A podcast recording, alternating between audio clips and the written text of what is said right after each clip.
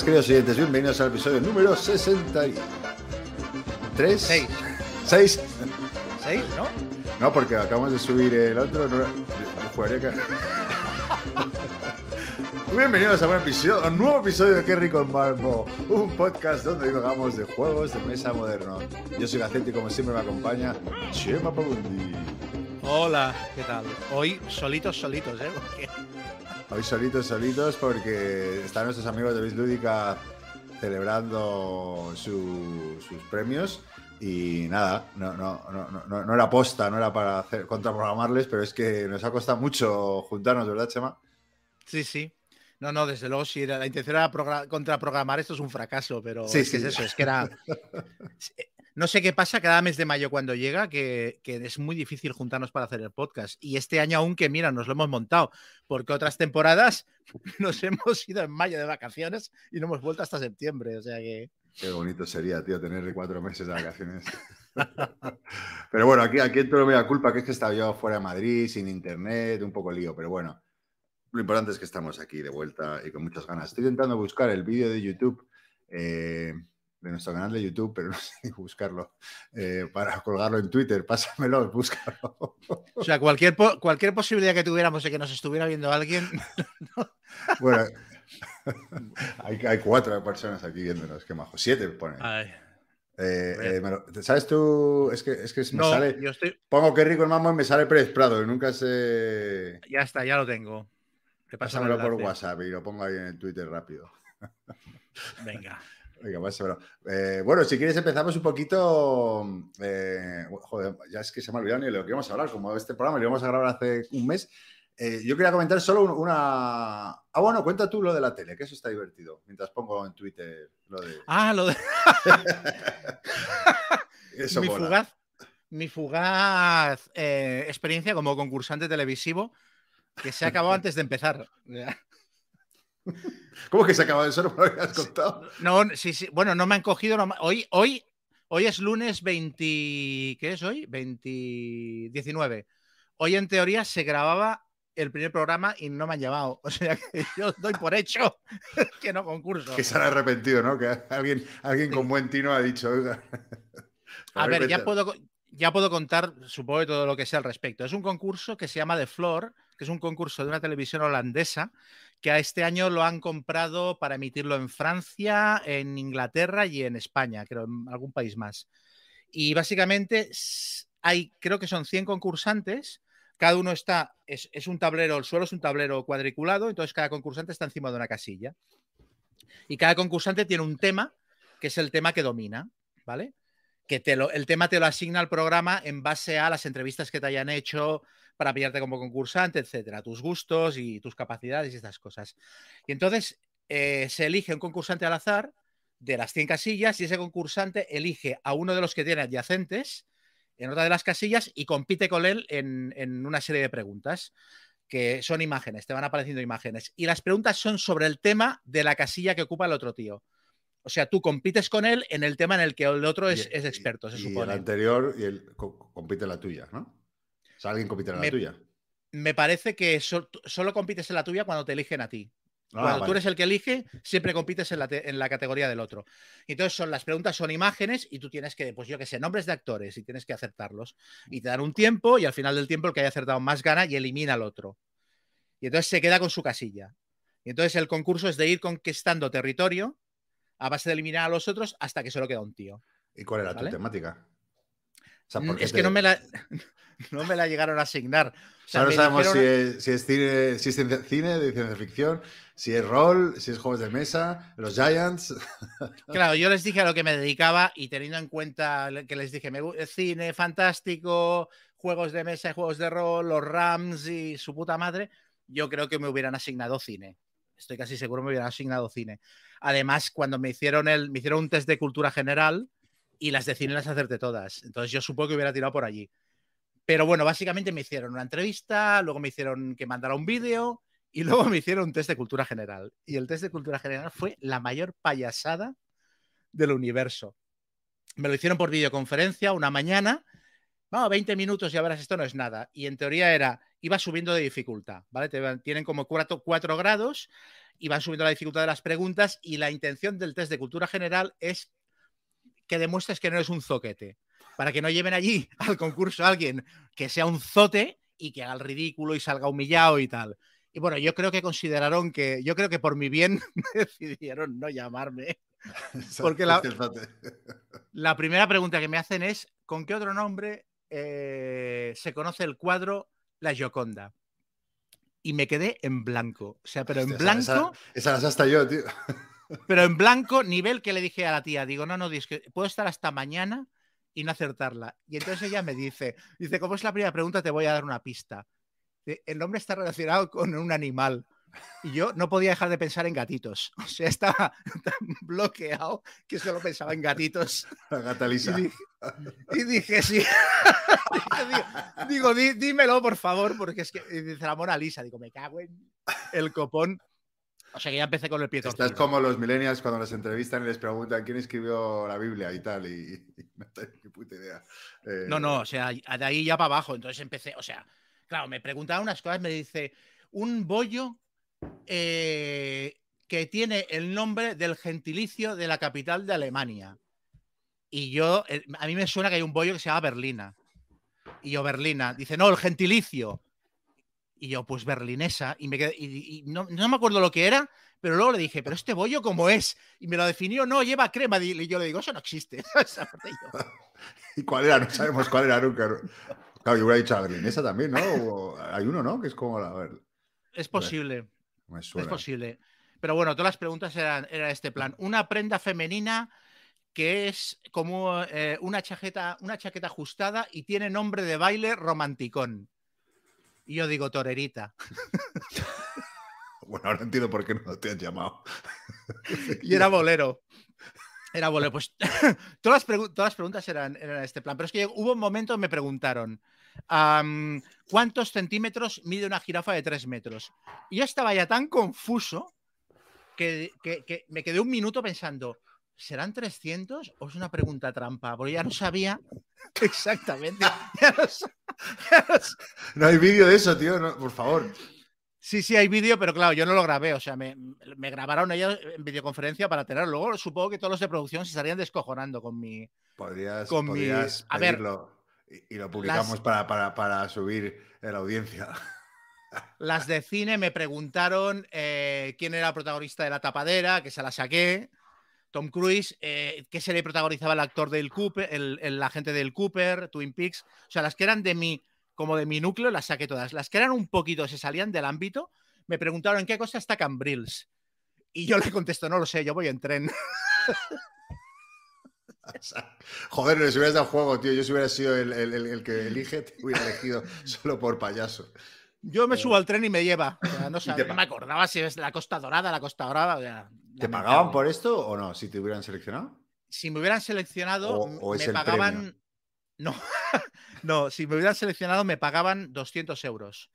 Lo que, la putada, yo supongo que les está costando encontrar o les ha costado encontrar concursantes, porque era una semana de grabaciones mañana y tarde, entre semana, te tenías que comprometer toda la semana a estar en junio en Madrid. Y claro, tú no sabías si ibas a llegar hasta el final o te iban a eliminar el primer día. Te pagaban la comida, el transporte y te dan 200 euros, creo que por sesión. Y el premio final creo que son 100.000 euros o algo así ah, para el que gane. Pero bueno, jodido, ¿eh? O sea, pero vamos, que yo acabé y le dije, digo, hostia, vaya zoquete. Y me dice, digo, he quedado como un zoquete. Y me dice, no, no, Dice, las que has acertado las has contestado muy bien. es que si las que yo he acertado las contesto mal ya, apaga y vamos. Bueno, pero si tienes que responderte hoy, igual te responden esta semana. Vamos, aparte es que yo ya ni siquiera me he reservado días de vacaciones ni nada. Yo doy por hecho, yo acabo, cerré la sesión y dije, bueno, es desastre. ¿Qué, ¿Qué, canal sería y todo eso? A tres media, no sé si lo darán ah, pues, en, eh, Antena 3 o, o sea, parece que se han gastado, lo presenta el Fuentes y, o sea, ah, un concurso tocho. Qué bueno sería, tío, sería muy bueno. Eh, oye, eh, a los oyentes que nos están escuchando en directo, hoy se me oye bien, ¿no? Es que estoy muy feliz porque, porque he metido Ethernet. Hoy, que no hay nadie. Hoy, que no hay nadie, por fin se me oye bien. Bueno, hay 24 fieles ahí, muy bien. Pues, pues eh, yo tenía como, como noticia, eh, que bueno, que no sé si, este, si ya sigue siendo actual, que Embracer Group, que es el, un holding sueco de videojuegos y, medios, ¿no? Eh, que tiene 12 grupos y uno de esos grupos es Asmode, pues ha anunciado reestructuraciones que con cierre de algunos estudios y despidos y, etcétera, ¿no? Y, te acuerdas hace, bueno, no hace tanto, sí que cada programa era Asmodea compra tal, Asmodea hace cuatro o cinco años y pues mira, eh, esto es lo que pasa al final. No sé, es que claro, yo, no, sé si un, comprar un, una editorial, no sé cuán rentable es, porque al final el, valor, el único valor, o sea, los juegos, mm, o sea, si compras una editorial que tenga el Ticket to Ride o código secreto, un, un juego de estos, pues todavía, pero los juegos tienen una vida muy cortita ya, digo, no, no, no, no le veo el valor de comprar una editorial. Pero te refieres a, ¿Te refieres al holding que había comprado Asmode o a las editoriales que compraba Asmode? Las editoriales que compraba Asmode. Aunque es cierto que no sé si afectará a Asmode directamente porque no han especificado. Tiene 12 holdings esta, esta empresa. Entonces no sé si específicamente cómo afectará a, a, Asmode, aunque eh, en, el comunicado de prensa decían que pretende priorizar los proyectos relacionados con el Señor de los Anillos. Entonces entiendo que tocará a videojuegos y también a, juegos de mesa, entiendo, ¿no? Hmm. Y, bueno, que iban a explotar mucho esos derechos y no sé qué, pero bueno, no sé, es que, es que a mí me sorprende eso, cuando veo que absorben eh, editoriales y tal, y digo, si una editorial, o sea, los valores son los juegos y los juegos tienen una vida muy, muy corta y pocos juegos son estos juegos que se ven, o sea, me refiero, ¿no? Eh, pocos juegos pues, venden y venden durante años. Hmm. Bueno, no pocos, no, muchos, digo. Si te quedas una editorial que tiene dos o tres títulos que son evergreens, a, las malas lo que puedes hacer es luego chapas la editorial y los evergreens los, los publicas a través de otra y ya está. ¿sabes? Lo que pasa es que, claro, es también pan para hoy, hambre para mañana. Pues cargarte, cargarte un poquito el parque de, de editoriales que hay disponibles, editoriales pequeñas y tal, ¿no? Sí, bueno, a ver, de todas maneras yo de, esto no tengo ni idea. Supongo que habrá gente que piensa mucho más y que entiende que es, eh, ¿no? Que dará, dinero comprar editoriales y demás. Pero bueno, que, a, mí, a, mí, es que me sorprendía la, Cuando veía todas esas absorciones en su día me, me, mm. llamaban la atención. Pero bueno, eh, sabrán más que nosotros. No, son noticias inquietantes porque, claro, siempre mm. estamos como hablando de la crisis y la burbuja que va a reventar y nunca acaba de reventar, pero cada vez se vende menos y no sé qué. Y claro, estas noticias abundan en ese, en ese aspecto y no son, no son buenas noticias.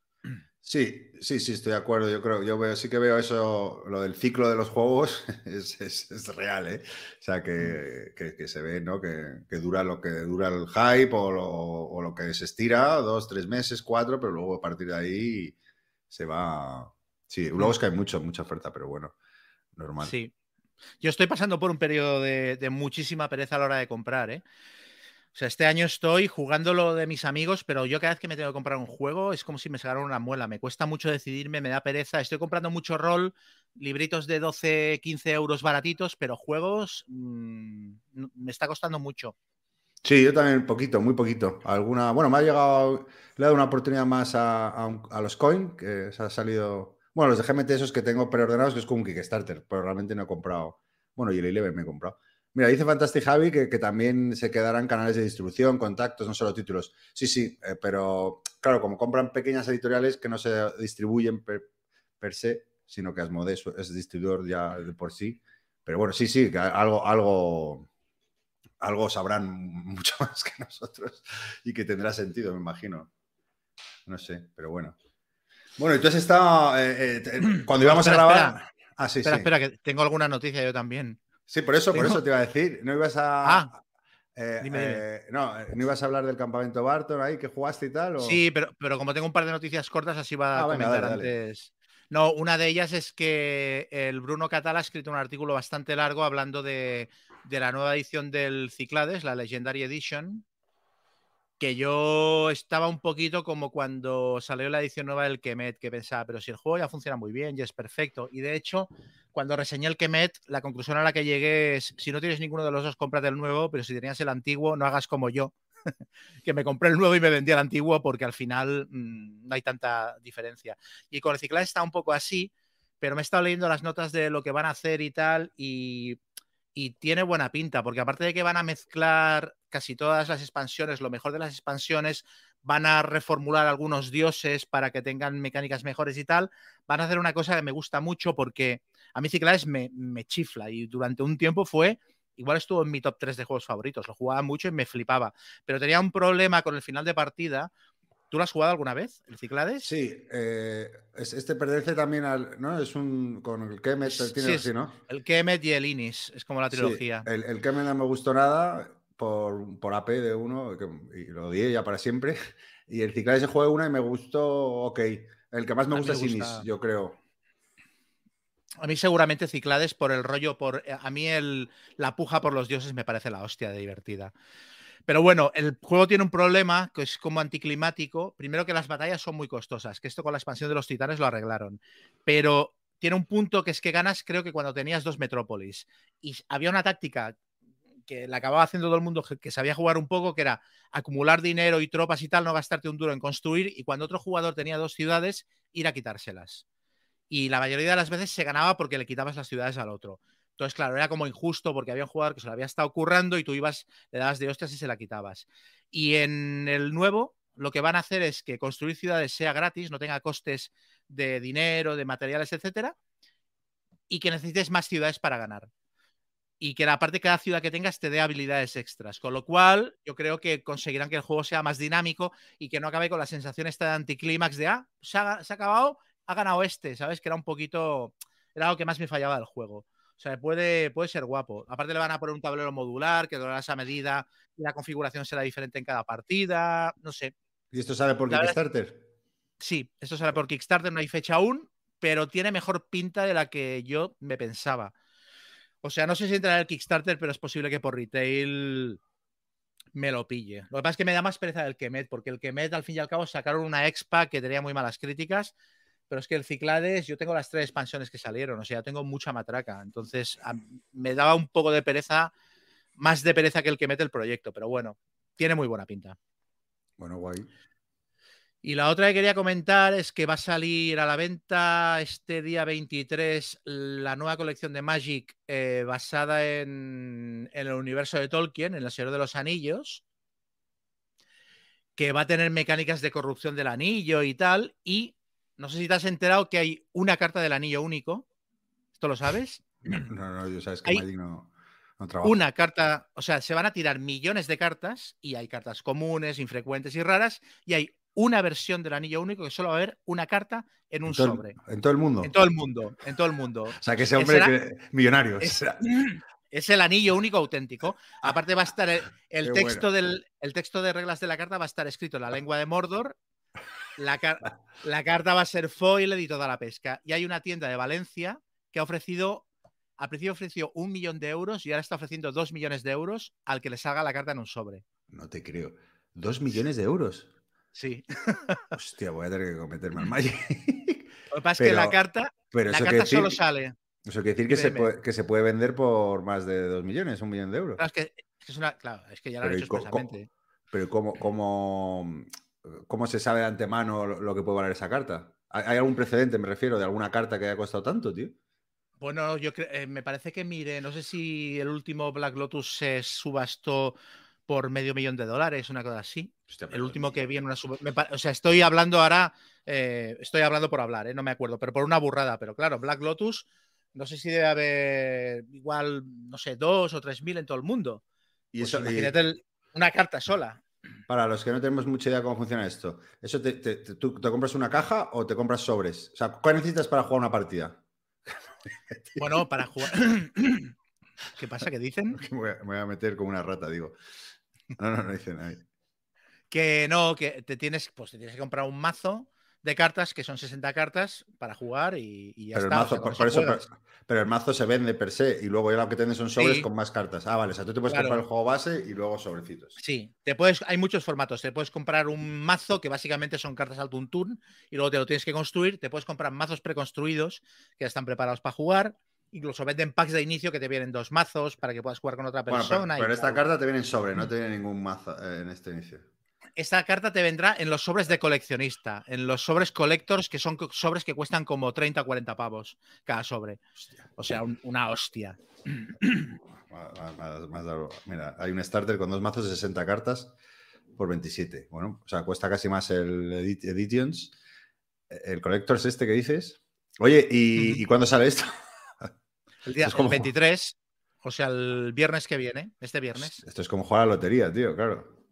sí, total. Cómprate un sobre por, ¿sabes? Si te toca la flauta. Lo que pasa es que también tengo un amigo que está muy metido y me ha dicho que por cómo funcionan los canales de distribución, es muy posible que no llegue ni a Europa el anillo único. O sea, que se venda en Estados Unidos. Ah, mira, Mire Borras dice, me da la impresión de que esos juegos lo compran 10% jugadores y 90%, 90 especuladores, en los que me incluyo. Sí, es uno de los problemas es uno de los problemas del Magic moderno. Pero es que eso, tío, si dos millones tío, es una salvajada, uno, me da igual. O medio. O sea, mira, te salva, vamos. Sí, sí, a, principios de junio. Podríamos dejar hasta el mambo con ese dinero, ¿sabes? Publicaron la noticia originalmente y ofrecían un millón de euros. Y el otro día la actualizaron y ofrecen dos. Mira, aquí dicen que, que, solo saldrán los sobres de inglés. Sí. pero también se distribuirá en inglés aquí en España bueno, mm, no será fácil de encontrar, pero sí, se distribuirá mucho menos, pero las tiendas especializadas traerán sobres en inglés. Bueno, bueno, mi plan para jubilarme tiene nombre y apellidos. pues eso, esas eran mis dos, eran mis dos noticiones. Bien, bien, buena noticia esa.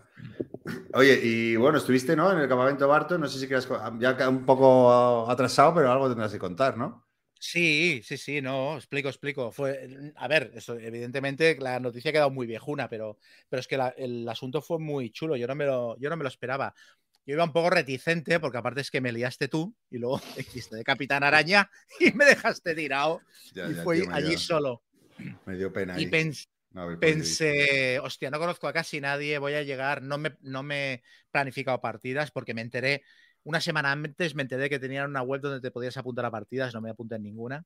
Y tenía una partida de rol y otra de The Thing planificadas por colegas que me contactaron por Twitter, pero no tenía nada. Y pensaba, ya verás, esto va a ser, estaré sentado tocándome la nariz. Y no, no, que va, o sea, a la mínima te metías en partidas, era súper dinámico todo, la gente majísima, el lugar muy bien. Se ve que es el hotel donde hacen batalladores, las batalladores el sitio me pareció muy chulo porque está muy céntrico, con lo cual luego para salir a comer y tal es muy cómodo, para salir de copas también. Luego la sala parece que no, pero tiene, tiene con un, un alfombrado en el suelo, o sea, la sala está amortigua mucho el ruido. Entonces habíamos allí 200 personas jugando y pegando gritos y si estabas en tu mesa a 5 metros de la otra, mm, te oías perfectamente, ¿sabes? O sea, no era aquello, no era, no era un, ruido, un ruido terrible. Sí. No, había botellines de agua para todo el mundo, o sea, estaba muy bien, muy bien. La verdad es que me pareció, con las carencias que pueda tener un asunto de estos, pero vamos, yo si lo vuelven a hacer, me apunto de cabeza. La gente majísima toda, me dan unos abrazos, el, arriba dándome abrazos, o sea, esto flipé. ¡Oh, che, matar! En, el fondo es un sensible arriba. Sí, sí, sí. Lo si eso que parece. Es un sentimental. Un ser humano extraordinario. Y nada, la verdad es que me lo, pasé muy bien. La gente, todo el mundo muy majo y eh, todo el mundo felicitándonos por el mambo y tal. Y muy chulo. Y jugué, y, jugué bastantes cosas que aparte jugué a, típicos juegos que si no es en un sitio de estos, no los juegas. O sea, jugué al Tulu Wars, eh, que yo no lo tengo, lo tiene algún amigo mío, pero que es un juego que si no voy a un evento de estos es muy difícil jugarlo, aparte con todas las miniaturas pintadas, súper guapo. Eh, lo explicó, aparte lo explicó Calvo Espósito. Sí, eso es muy... Jugué dos o tres partidas con él y me parece uno de los mejores explicadores de reglas que. Ojo, ojo, eh, que si has escuchado último Lúdica se le está, se está destapando como, como falso, falso explicador de reglas. Como todo el mundo tiene fe ciega a que lo va a explicar bien, eh, parece que, que, está, hay bar y ya hay casos, hay casos. a ver, a mí me explico. Yo, yo jugué con él cuando jugamos el, Nemesis Lockdown, que lo explicó bastante bien y fue una explicación de igual casi una hora porque es un juego complejo. Pero el, el Tool Wars nos lo explicó en un, en un Plus Plus, estábamos jugando y a mí lo que me gusta mucho de cómo explica los juegos es que te explica una regla y entonces le da la justificación temática. Y a mí eso me va muy bien porque la fijas. En plan, no es que Itakua tiene este poder o Tulu tiene este poder porque cuando sale del mar hace esto y lo otro. Entonces dices, ah, vale. Esto tiene una lógica y, ¿sabes? Igual tarda un poquito más en explicártelo, pero entiendes la regla perfectamente, porque entiendes lo que hace y por qué lo hace. Me, parece que lo hace muy bien. Sí, no, eh, eh, se lo decía de broma porque tengo la suerte de que me explique a mí también el Labyrinth hace muy poquito, era una expansión y la verdad que eh, sí, sí, como juega mucho, los controla, los tiene muy bien interiorizados. Dice uno aquí, fantástico, Javi, dice que Calvo es Billy Vanilli. Que la mujer le explica los juegos y él luego lo, repite lo que recuerda. pues me extrañaría. Un saludo a Carol, que tiene que aguantar a Calvo Esposito. Pues a ver, cosas, cosas que jugué. Jugué un juego de cartitas de Set Collection que se llama Sea Salt and Paper. Sí, lo juego. Eh, un party game, bueno, es sencillito, sí, simpático, súper bonito. Las cartas son motivos marinos, animales, barcos, em, faros y tal, pero todo hecho como con figuras de papel, súper bonito.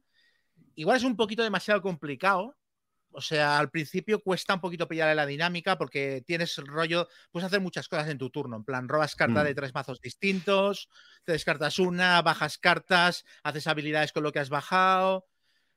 Eh, sí, pero bueno, con la, con la ayudita, luego ya la tercera te vas acordando de todos los posibles combos que hay y tal. Sí, sí, sí, sí. es la bomba, que es coger una, o sea, las acciones, no puede ser más sencillo. Sí, no, una vez lo has pillado es muy sencillo. Lo que pasa es que realmente te da muchas opciones cada turno. Y tiene una cosa que me parece guapísima, que es el sistema de puntuación. Lo de que tú puedas acabar con la ronda cuando quieras. O sea, tú puedes. Sí, sí, eso Exacto. Tú puedes, tú puedes acabar la ronda cuando tienes siete puntos o más. Puedes decir, la ronda se acabó. Entonces, si acabas la ronda de inmediato, todo el mundo puntúa. Pero si dices, la acabaré, pero os doy una vuelta más a cada uno, solo puntúa el que se haya llevado más puntos. Con lo cual te mm. la estás jugando ¿Sabes? Si puntúas tú, arrasas a los demás, pero como la cagues en los cálculos y alguno te puntúe por encima, te vas a la mierda. Eso me pareció muy guapo. Sí, yo creo que de hecho es lo mejor del juego, porque al final el, juego en sí es, es, un set collection, sí. una cara tal, pero la gracia yo creo que es, eh, ¿no? todo el girito está ahí en, en el sistema de puntuación, ¿no? que, es lo que le da bastante gracia. Además, funciona, lo juego a, cuatro, creo. O, no, o sea, no a cuatro, no, a tres, creo. ¿puede ser? Y sí, o sea, digo que escala bien, a dos mola. O sea, a dos mola bastante también. Eh, vas controlando ahí un poco más de memoria a ver lo que hace, pero está muy bien el juego. Sí, sí. Sí, me gustó, me gustó. Luego jugué, jugué otra partida por la tarde, eso fue el, nada más llegar. Y por la tarde jugué al Study Emerald. Al original con. Al primero. No me acuerdo. Sí, al primero, que no me acuerdo si era copia original o era una copia de estas de la, de la reimpresión esta que hicieron. Mira, justo Fantastic Javi fue el que está aquí conectado el que, el que, bueno, el que llevó a cabo toda esa impresión y encima creo que maquetó y tal, se le ocurrió un huevo. Yo vi una copia de esa versión y estaba, estaba muy currada. Pues no me acuerdo, ahora mismo no me acuerdo porque lo pregunté, pero no lo recuerdo. Si era la original o era la, la, reimpresión esta loca. Y bueno, yo, yo, lo he jugado cuatro veces este juego y siempre pongo el mismo ejemplo. A mí me recuerda un relato de Woody Allen que se va a ver a un mimo al teatro y no entiende lo que está haciendo el mimo, ¿sabes? Y se lo mira y va hablando en voz alta y va diciendo, ahora está montando una mesa de picnic o está inflando la rueda de una bicicleta, ¿sabes? O sea, no, pues a mí con el, este juego me pasa igual. O sea, he jugado cuatro veces y no acabo de entender las dinámicas. O sea, hubo un momento, pues me lo, jugué con Roberto, con tu amigo, con tu vecino. Hubo un momento, jugué una carta y el tío me dice, ah, eso significa que eres cultista. Y yo pensando, eso significa que es la única carta de la mano que sé lo que hace. O sea, no, no me enteraba de nada. Y luego se acaba el juego muy loco, en plan, pues tú eliminado, tú no sé qué, ha ganado este. Y, o sea, hay algo que no me, no me acaba de entrar en la cabeza. Cuando lo juego estoy súper perdido todo el rato. Mm, bueno, es quizás me falla que me justifiquen temáticamente lo que está pasando, porque no lo acabo de entender. Lo de quedarte personajes y poner una bomba y matar al otro. No, no, no. Yo lo juego no hace mucho tampoco y que también lo he jugado tres veces, creo, y me pasa un poco lo mismo que a ti. Bueno, me pasa lo mismo con Wallace. A mí es que me gusta, ¿eh? el estudio normal me parece que está majete y entiendo ahí lo de, ah, si juegas una carta es porque a lo mejor eres cultista o no, ir de farol, intentar engañar al resto de la gente y tal. Eso mola. Pero a mí es que Wallace, tío, no, no, no, no, no hay ninguno que me flipe. Me, ¿Sabes? Buenos juegos, pero no, yo quizás entiendo un poquito lo que intentó hacer con la segunda edición, que no la ha jugado y por lo que dice todo el mundo, mmm, palidece en comparación con la primera, pero entiendo que el tío dijera, mm, esto le sobra, porque sí que me parece un poquito sobrecomplicado y sobre todo lo que me ocurre es que no acabo de ver cuál es la lógica de, o sea, juego un poco al tuntún hasta como mínimo media partida en la que ya empiezo a tener un acumulado de cartas y de acciones para, para como mínimo montar una dinámica de juego. Pero me, me, quedo en las ciudades en plan, ah, pues a mí París me gusta mucho, me voy a quedar París. Son, no, bueno, tiene, tengo un problema, tengo un problema. Ahí es ir a, ir a trincar puntitos y demás. Y luego ya, claro, cuando o sea, tienes que hacerte una basecita, ¿no? De puntos, de recursos, de tal, coger las ciudades es, es importante porque si no, no vas a trincar puntos. Y luego ya, pues eso, cuando un poco de timing, ¿no? Saber cuándo tienes que hacer acciones que, se te da un poco el plumero o no. O... Sí. Pero bueno.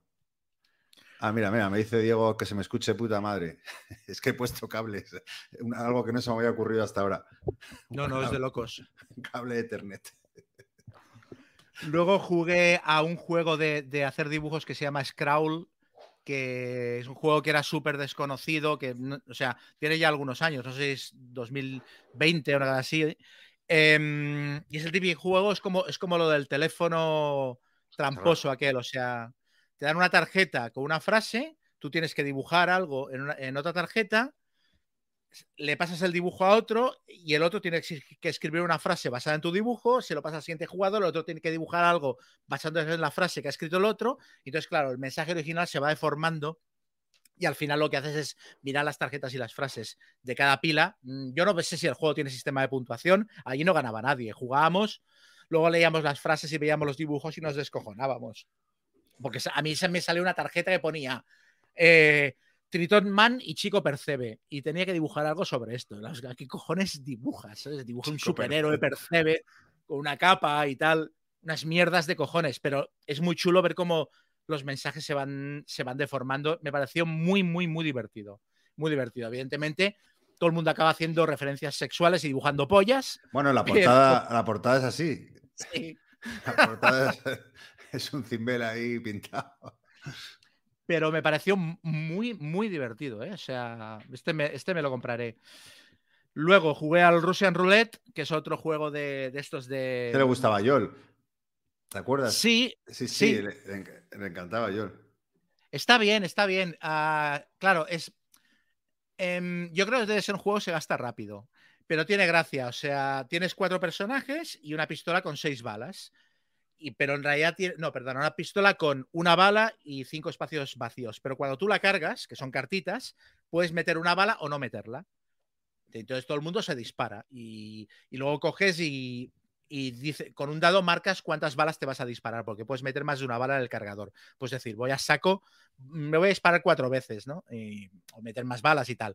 Pero claro, tú puedes, puedes decir mentiras y, no meter la bala, y entonces los demás te pueden denunciar, y si te dan la vuelta y no tenías bala en el cargador, te matan directamente y pierdes un personaje. Y luego salen cartas de habilidad que dicen, pues este turno dispararemos al aire, o cada uno disparará al jugador de su derecha y tal. Y vas acumulando puntos en base a las veces que te has disparado y no te has muerto. Y bueno, tiene, es, mucha risa porque es un juego de puteo constante y tal. Lo que sí que me pareció es que si lo juegas muy seguido se puede, se puede desgastar algo rápido, ¿sabes? Pero bueno, es muy chulo y es muy bonito. La verdad es que es muy. está muy bien presentado y es muy, es muy guapo. Y luego jugué a un par de cosas más. Bueno, tres cosas más. Jugué al. Este juego de, de mafiosos, el Scarface.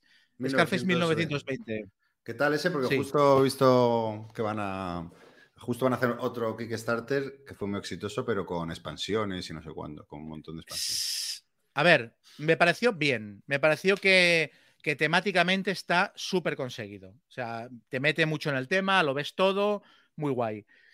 Pero me pareció que, y aparte es como tiene como muchas sutilezas estratégicas y tal. Tiene un poquito de, set collection, un poquito de deck building, un poquito de control de áreas, un poquito, vas montando básicamente locales y los vas protegiendo y te vas comprando personajes que te dan habilidades y tal. Y vas jugando cartas para hacer acciones.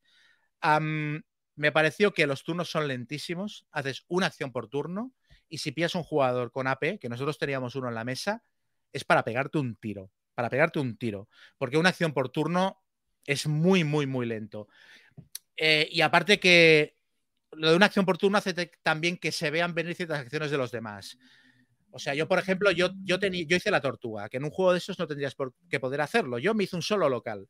Hice un local súper chetado, que tenía casino y puticlub y nightclub y de todo. O sea, era la hostia. Y lo sobreprotegí con un montón de gente para que no me atacaran y quedé segundo, quedé a 5 dólares del primero. Y cuando me venían a atacar, como que la gente hace una acción por turno y lo primero que tienen que hacer es moverse hasta tu zona, tú ya lo ves venir y cuando te toca... Te defiendes, claro, pones más peña. ¿eh? Claro, y es como, era todo como muy paralítico, esto no me gustó. Y tampoco me gustó el rollo de que, de que pudieras pasar de los demás jugadores y quedarte aislado y no interaccionar y tal. Y luego me pareció que el azar era súper bestia, o sea, tiene un... Tiene, hay como unos hay redadas policiales y eventos y tal las redadas policiales son súper aleatorias. En teoría fastidian más al jugador que va por delante. Pero en nuestro caso hubo dos redadas que machacaron a los jugadores que iban últimos, les impidieron levantar cabeza. Y luego hubo un turno que hubieron cuatro redadas por, por acumulación de cartas. Claro, esto es, es, imprevisible, ¿sabes? Y uno, una redada que ah, nos sopló el 50% del dinero, ¿sabes? Y entonces, claro, los que no tenían dinero acumulado, pues bien, y los que tenían pasta acumulada, que no les había dado tiempo de, eh, comprar barriles y material para luego revenderlos, se fueron a la mierda también. Eh, y luego también es un juego muy sobreproducido. no te ha gustado. has dicho, está muy bien, pero. A ver, yo no, me, yo no me negaría a jugarlo. O sea, a mí me lo ponen delante y lo juego, porque temáticamente es súper guapo. Yo no me lo compraría en la vida. 150 pavos para lo que es luego el juego. Me parece. Si fuera un juego de 70 euros así, dices, bueno, igual, pero. Aquí dicen, mejor el padrino que Scarface. El padrino sí que lo he jugado y me gustó. Buen juego, mayoría. Está bastante majete. Yo no, yo no lo he jugado. Sí, pues. Yo no lo he eh, jugado. Eh, bueno, no, sé si es tan temático como este, como, como dices. Creo que, que, que, es un poco más sencillo, pero por lo que intuyo pero a mí el, Padrino me gustó. Tampoco es mind blowing, o sea, no es nada, no descubre la pólvora, pero como juego mayorías está muy chulo. De hecho, mira, es uno que jugué, no volví a jugar y, me gustó. O sea, no sé si me lo compraría, pero me lo jugaría otra vez encantado. A ver, yo el Scarface, si lo tuviera, lo jugaría. Porque para jugar un euro, ¿qué tal? Pues este la temática es chula. Y a mí los euros que, que tienen elementos mm, caóticos que impiden que la gente juegue contando, me molan me parece que el elemento caótico aquí es demasiado bestia y después que, claro, el corte de los 150 euros yo no lo voy a pasar. O sea, yo no me lo, compra, yo no me lo compro este juego. Es que 150 pavos, macho. Uf. Sí. Y luego, aparte de esto, ya jugamos dos partidas al The Thing, que a mí me pillaron como, como explicador del The Thing y acabé jugando dos partidas. ¿Y bien o no? ¿Salieron bien? muy bien, salieron muy, muy bien las dos. En la primera partida, eh, a la hora de despegar el juego, nos equivocamos y pusimos dos dos fichas de cosa en la bolsa, con lo cual empezamos con dos cosas de salir criminal y fue muy divertido porque a la hora de subir al helicóptero habíamos dos humanos y el resto eran todo cosas.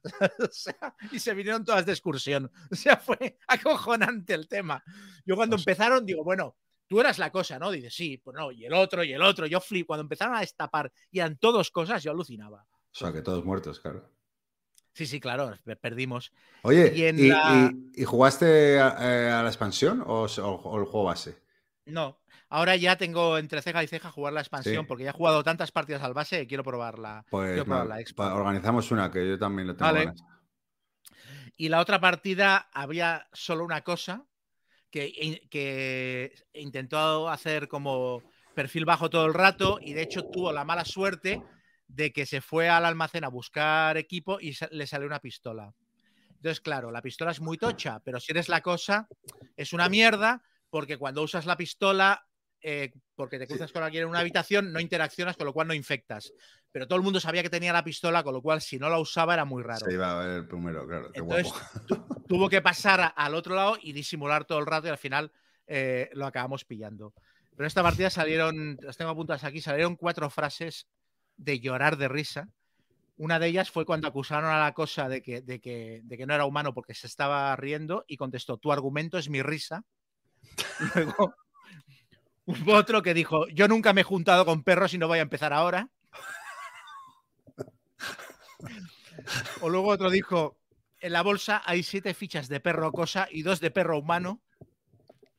Y luego hubo un momento también que estábamos discutiendo de tal manera que alguien dijo, cuando la cosa vuelva a su planeta, nos va a dar cinco estrellas en TripAdvisor. Me pareció muy buena.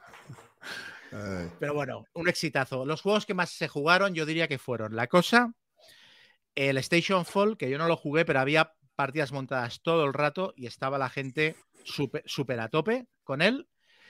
Y luego el, como el gran triunfador que fue el Blood on the Clock Tower, que este, este fin de semana lo vamos a jugar tú y yo, creo. Sí, sí, sí. Si no haces el Capitán Araña otra vez, lo vamos a jugar este No, no, el sábado lo tengo apuntado, lo tengo apuntado a fuego. Pues nada. Salgo el viernes, eh, salgo el viernes, que es el único peligro, pero intentaré moderarme. Pues nada, es, a mí me pareció la hostia. Claro, es un juego que también cuesta 150 euros. No sé decirte si está sobreproducido, porque la verdad es que la, producción es muy cómoda, porque la caja es un libro que lo abres y los roles de la gente están imantados y los pegas dentro en el orden en el que están sentados los jugadores, lo cual es súper cómodo, porque se juega con máster. Hay un jugador que hace de árbitro y que dirige un poco la situación. Entonces, que el tío tenga, que pueda consultar de manera cómoda las habilidades de cada uno y en qué orden están sentados, está muy bien. Ahora, claro, tienes que ser consciente de que vale 150 euros. Si no lo vas a jugar con un Secret Hitler o un Resistencia, haces. Ahora, si le vas a sacar partido, si puedes juntar 10 personas para hacer partidas, yo seguramente es el mejor juego de roles ocultos de ese estilo que he jugado. Y es el mejor porque es un nombre solo de Castro Negro con un montón de roles diferentes, con escenarios que te cambian los roles y los roles están muy bien diseñados pero aparte de todo, tiene una regla muy tonta, pero que cambia el juego por completo, que es que cuando te matan no sales de la partida. O sea, cuando te asesinan por la noche. ¿Y qué haces? O sea, pues te quedas en la partida, puedes opinar, puedes hablar como los demás, no puedes iniciar ninguna votación, pero tienes un punto de votación para el resto de la partida. O sea, puedes votar una vez más en lo que queda de partida. Pero puedes influir, puedes cascar y puedes decir, yo tenía este poder, era tal personaje, me han matado porque no sé qué. Eso le da mucha chicha al juego, ¿sabes? Bueno, y sobre todo que no te dejas a nadie fuera. Mm. Que eso pasa a veces que es un poco rollo, la peña ahí se desconecta. Sí. Pero como hay un punto además en el cual el demonio, que es el malo, puede. Eh, hay un personaje que cuando el demonio muere, el demonio salta a ese otro personaje. Los malos, si lo saben, pueden. El demonio puede matarse a sí mismo para que el personaje salte y entonces al matarse a sí mismo deja de ser sospechoso, porque una cosa que tiene el juego que es muy guapa es que a los que han muerto la gente les escucha mucho cuando hablan. Es como si se hubieran convertido en, personajes, en, sabios, ¿sabes? En plan, yo he estado en el filo de la muerte y todo lo que diga va a misa, ¿no? Y entonces, claro, si el demonio hace esta táctica, se mata a sí mismo y luego, luego todo lo que diga, la gente se lo, hay posibilidades de que se lo coman bastante. Entonces tiene como estrategias mucho más sutiles que un lobo, hombre lobo de Castro Negro estándar. Entonces tú lo ves y dices, bueno, es como un hombre lobo de Castro Negro, no, le veo el punto, pero jugándolo tiene muchísima más tela. Y este juego, eh, bueno, las, se hizo una partida, la gente vio que se lo estaba pasando muy bien y en un momento se encadenaban las partidas. El último día que estuve allí, yo me fui para la estación a coger el tren y estaban jugando partidas encadenadas el domingo. O sea, como locos. Y cada partida son dos horas, tranquilamente. Pero chulísimo, chulísimo. Nada, con ganas, a ver si el sábado le damos duro. Dicen aquí, si no es un bajón, que alguien tenga que hacer de máster. Yo, bueno, claro, yo como soy máster de rol, yo estoy deseando hacer de máster en una partida de esto. Es muy divertido. Es muy divertido porque aparte el máster toma decisiones. Hay personajes que tienen información defectuosa y el máster decide cómo se la da. Hay un personaje que es el borracho, que se cree que es otro personaje, se cree que tiene otro rol. Y, entonces, claro, a, lo mejor es un rol de adivinar quién no es el demonio. Entonces el, el máster le dice lo que le sale de los huevos, ¿sabes? Y, luego hay otro personaje que es el envenenador, que si envenena a un tío, ese tío pierde los poderes. Entonces nosotros en una partida hubo uno que era el borracho y encima lo envenenaron. O sea, hubo un turno que toda la información que daba era falsa. Fue buenísimo. Entonces, no, el máster se lo pasa muy bien, se lo pasa muy bien. Muy bien. Eh, nada, eh, eso fue muy. La verdad es que fue una experiencia muy guapa, lo recomiendo a todo el mundo.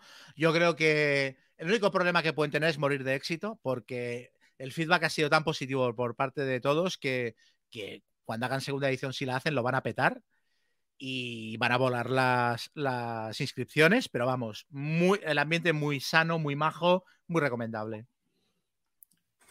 Eh, yo pregunté para si hay gente como editorial pregunté, que ya pregunté en su día hace tiempo, y, ahora ya parece ser que están buscando a alguien para licenciar, pero pensando que habría una edición de retail, no de Kickstarter, algo más asequible, pero vamos. Eh, Yo he visto en tiendas, creo que en John Marvels y alguna tienda más he visto el juego, pero a 150 pavos, claro. Eso, eso digo, que, bueno, pregunté por, por, licencias y tal, y vamos, es absolutamente prohibitivo. O sea, no hay ninguna versión retail ni nada, y no pastizal. O sea, bueno, dudo bastante que alguien se meta en eso, porque es demasiado caro. Eh, entonces, no sé, no creo que salga en español, pero bueno, ¿eh? quién sabe. Sí, bueno, ya también está habiendo movimientos para tradumaquetarlo y tal, o sea, a las malas. Ah, bueno, y luego también jugué una partida de rol que estábamos en una nave especial, espacial y estábamos todos amnésicos y que lo más divertido de toda la partida fue que varios de los jugadores no habían jugado eh, casi nunca rol. Y entonces daban pie a situaciones, sobre todo cuando algunos decíamos una tontería, ¿cómo se llama? Em, ¿Calino? Sí, Calino, de, que estuvo con nosotros aquí. Sí. Calino, Calino, no sé si había jugado una vez o ninguna rol. Y en un momento dado yo hice el chiste de yo te pongo un sombrero mexicano, pero que le dije por hacer un chiste y el tío no, no, no me dejo, no me dejo. Y entonces acabó la partida y estábamos comentándolo y dijo, es que Cheva hubo un momento que me quería poner un sombrero mexicano y yo pensé, ¿esto por qué lo quiere hacer? Y yo, yo riéndome por dentro, ¿sabes? Porque era una coña que había. El tío se lo que dio, que yo iba con un sombrero mexicano. Hombre, si eres el máster, eres el máster, tío, hay que creerte. Qué risa. No, no, yo era jugador, era jugador, era, no, era ah. máster. Era, era, el Paco Gradalle, era, era el que la montó. Muy chula la partida, muy chula. Qué bueno con momentos, bueno, en fin, es que podría estar aquí un buen rato hablando de ella, pero fue muchísima, fue muchísima risa. Fue muchísima risa. El, eh, ¿Cómo se llama? El, el, el, el, ay, el, Leo Vigildo, el que estuvo con nosotros eh, hablando de, de cine. ah, Eligio, Eligio. Eligio, Eligio. Leo Vigildo. Leo Vigildo. Eligio tenía, estaba toda la partida. Ahora ya sé por qué no te van a coger en el concurso, sí. Tienes razón. Los llevo cervezas y estoy ya. Pues Eligio lleva, estaba toda la partida dando, se enteraba de las cosas como cinco minutos tarde respecto a todos los demás. O sea, en plan, una colilla, aquí han fumado, ¿sabes? O sea, hubo un momento que el, máster nos dice, tenéis todos una marca de inyección en un brazo, como si alguien os hubiera inyectado, pero la tenéis todos en el brazo izquierdo, no, en el brazo derecho, menos Chema que la tiene en el brazo izquierdo. Y entonces, eh, amarillo y tal, dicen, esto es porque Chema es el médico y nos ha inyectado a todos y luego se la ha puesto él, entonces se la ha puesto en el otro brazo. Y al cabo de 10 minutos, Eligio se lleva a un jugador aparte y le dice, oye, me parece que Chema es el médico porque nos ha puesto a todos las inyecciones y luego se la... ¿Sabes? Cuando ya todo el mundo... Esto lo hizo dos o tres veces y bueno, muchísima risa con él. Estaba todo, todo el rato como, ¿sabes? Ligeramente empanado, un poquito, pero ligeramente empanado. Iba como al ralentí. Y bueno, nos reímos muchísimo. Nada, muy bien todo. Qué bien, qué bien. Eh, muy bien, pues eh, ya, no, ya, acabaste, ¿no? Con, con sí, sí, ya está, ya está. pues nada, vamos a dar paso a, las reseñas, aunque bueno, es como continuar un poco este formato, ¿no? Hablar de juegos así sí. y rapidín. Pues venga, vamos allá.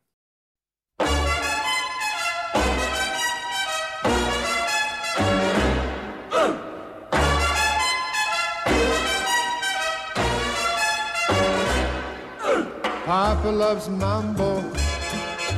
Mama loves mambo. Look at him sway with it, getting so gay with it, shout no lay with it, wow. Papa loves mambo. Pues mira, yo quería empezar con un juego que jugamos los dos, porque, ¿no? Ya que se da, que es Identidad Secreta de Trangis, ¿te acuerdas? ¿Algo? esto es un party que, ha salido ahora, un poco de, de deducción, ¿no?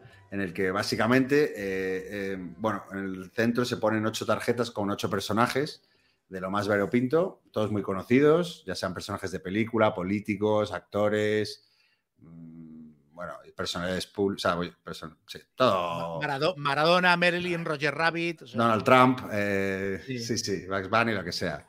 Y, y, bueno, básicamente a cada jugador secretamente se le asigna un personaje y aparte, a cada jugador se reparten como 10 cartas con unos dibujitos, con dos dibujitos por cada carta, ¿no? Y básicamente consiste el juego en que tú vas a jugar de una a tres, si no me equivoco, cartas en tu, en tu tablerito eh, y como dando a entender pistas de quién es tu personaje, ¿no? Puedes poner pistas como a favor o, pistas que realmente no tienen nada que ver con tu personaje. Sí, son dibujos muy sencillos. Las, las sí, cartas como son un sombrero de una copa. estrella, un, sombrero de copa, una estrella, una- un, un un helado, coche. un sol, Sí. sí, sí, el símbolo de la paz, eh, cosas así, ¿no? Entonces tú pones ahí tus cartitas, cada jugador hace lo mismo y cuando todos los jugadores han puesto sus cartitas, ¿no? Lo que tiene que hacer eh, cada jugador es, eh, y también de manera secreta, con, eso mola mucho, que es con unas llavecitas que en teoría se ponen ahí como si fuera abriendo un candado, pues tú coges una llavecita eh, con el número asociado al personaje. Eh, Mm. y, y digo, pues mira, Chema, yo creo que tu personaje es este, y lo metes todo de manera secreta y cuando todos los jugadores eh, han intentado, creen que han identificado a los personajes del resto de jugadores, eh, pues se revela, cada jugador revela uno a uno y, y, bueno, ganas puntos y, cuanto más gente ha acertado el tuyo y, y si esa gente ha acertado también se lleva puntos, ¿no? Y, bueno, la verdad que estuvo muy bien, ¿eh? A mí me, me gustó mucho. Eh, a ver, no inventa la pólvora, pero es un juego muy, muy, muy rápido de explicar, bueno, muy, muy divertido y, y que da eso, da situaciones divertidas. Yo recuerdo, a mí solo me entendía Keka. Estabais los dos en la misma longitud de En la misma onda, sí, sí, sí. E- Ella, veía lo mismo que yo. pero nadie os acertaba a vosotros, o sea, era muy loco. No, yo quedé ultimísimo, creo, vamos, no me acertaron ni nadie, vamos, na- nadie veía lo que yo veía. Pero bueno, eh, eso es un juego ahí bastante simpático. La verdad que, que yo me lo, me lo voy a quedar ahí y lo juego otra vez con amigos así poco jugones y también les gustó mucho. Y, y al final, bueno, Funciona bien para gente no jugona, porque esa es la duda que me quedó. Si no sería Sí. demasiado. Lo, lo único, la única pega que le veo al juego es que a pocos jugadores, mm, eh, claro, ima- imagínate que hay ocho personajes, pues sois tres jugadores, a cada uno se le asigna uno y el resto pues es como, o sea, no, no- no- va para ninguno, están ahí también los personajes, ¿no? Forman parte del juego, pero claro, lo divertido es que cuantos más jugadores participen y, y pongan su este, le, le da mucho... le- no es que lo haga más difícil, es que lo hace más divertido, ¿no? Porque tiene- dices, este que habrá pensado, porque te intentas poner en la cabeza de alguien que a lo mejor conoces, ¿no? Y dices, ¿qué, qué- qué coño querrá decir así este con lo loco que está seguro que dice tal? Entonces, da mucho más juego a más jugadores y que a menos. Eso sí, porque nosotros lo jugamos a- a cinco, ¿no? Y creo que funcionó perfectamente. Había tres Sí. personajes que no eran, pero claro, si hubiera sido a menos, igual se hubiera quedado un poquito más sosaina. Porque, bueno, la gracia es adivinar, claro, ponerte ¿no? en, el, en el lugar del otro, intentar adivinar por qué ha puesto esta carta o ha dejado de poner la otra. Pero eso, bueno, esa es la única pega que le veo, pero, pero muy chulo, muy chulo. Sí, sí, no, esto sí es muy sencillito, lo pillan rápido, lo pillan, o sea, sin Ya, ningún problema.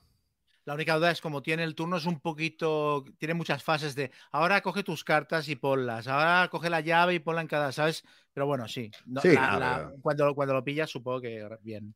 Sí, y bueno, tiene la coña esa de las llavecitas, ¿no? Que las vas metiendo ahí, que bueno, que está, Mm. está muy simpático. Pero vamos, eh, muy chulo, muy recomendable para, para parties así. Es muy guapo lo de tener que usar información limitada, porque a veces te tocan unas tarjetas que, porque tienes tarjetas para toda la partida, tienes como Claro, eso, eso es un factor importante, sí, sí. Tienes eh, nueve 10 si no- tarjetas, 10 Sí. o 9, sí. y son, no me acuerdo cuántos turnos eran, pero vamos, efectivamente, que, que- que tú tienes todas esas tarjetas para la partida. Entonces, claro, al principio muy bien, porque sí puedes encontrar algo, pero claro, los últimos turnos... Sí, Tienes- porque tienes las que- gastas. Cuando Claro, usas claro. una tarjeta en un- en una ronda ya la pierdes. Entonces, Y eso que que jugar ha- con lo que te queda. Y eso que hay dos dibujos por carta, ¿sabes? Que, que dices, Ah. ah. bueno, no es suficiente, no, no, porque luego no tiene nada que ver. Bueno, lo puedes poner en nada que ver, pero claro.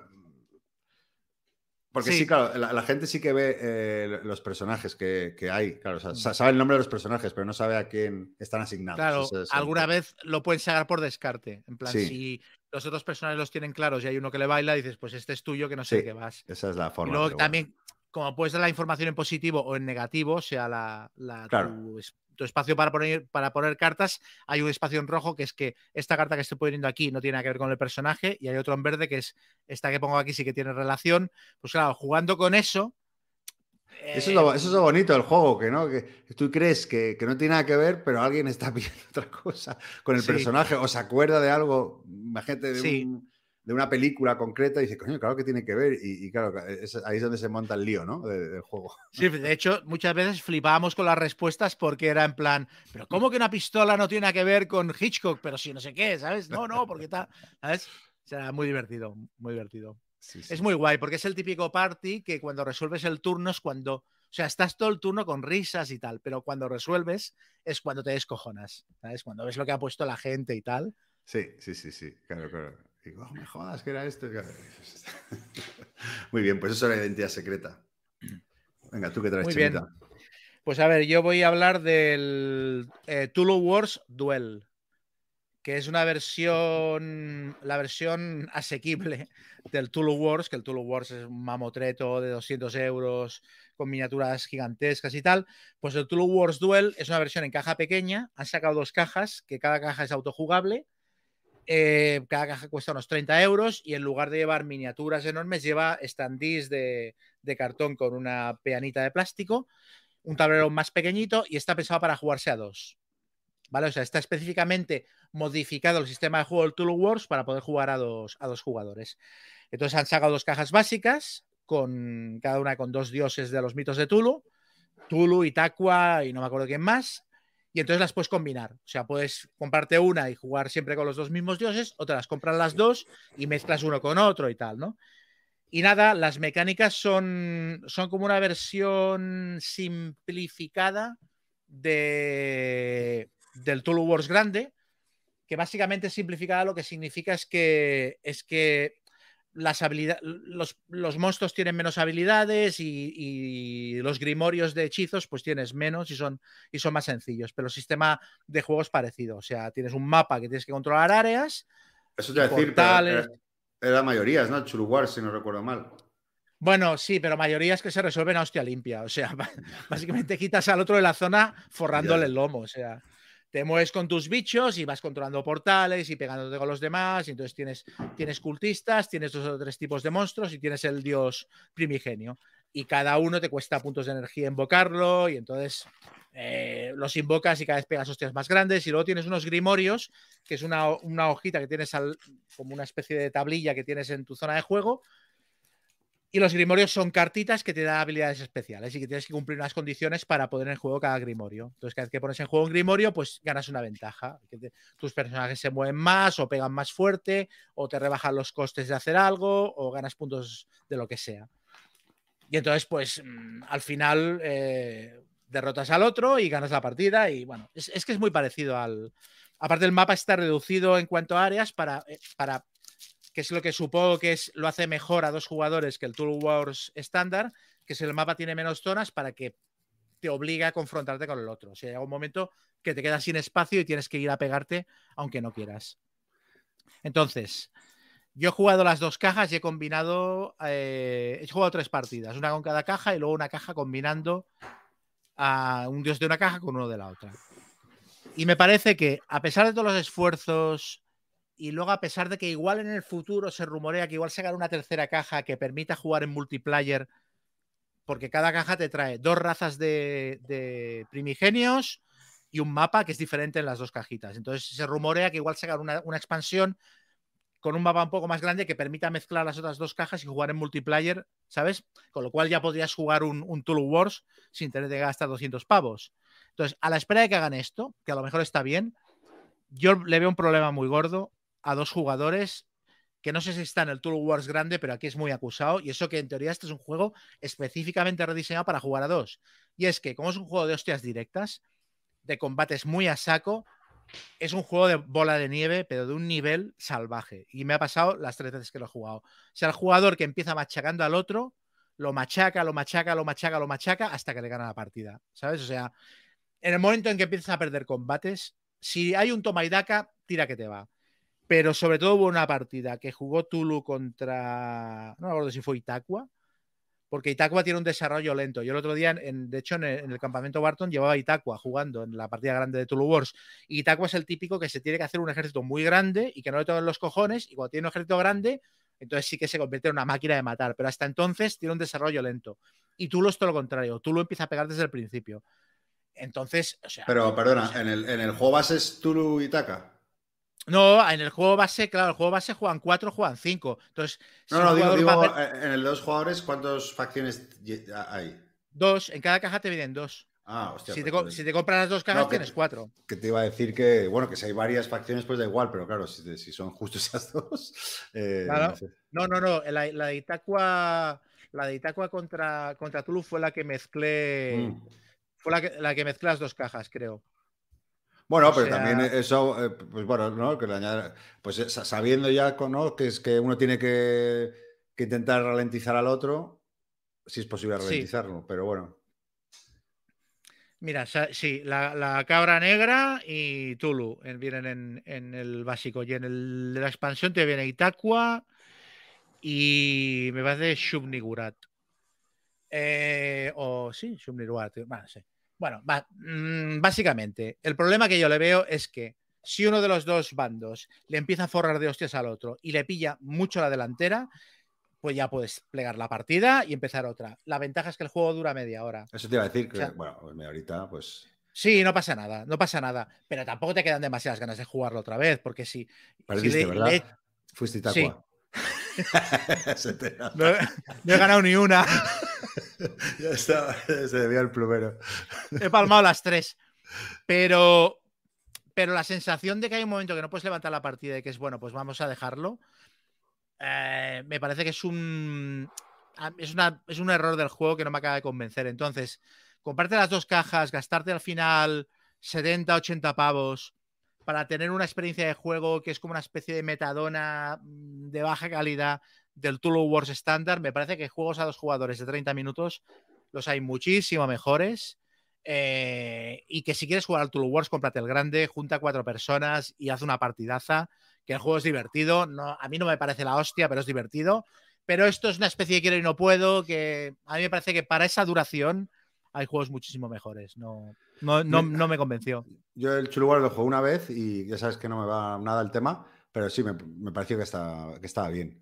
Sea, que sí, sí, sí, sí, está bastante entretenido.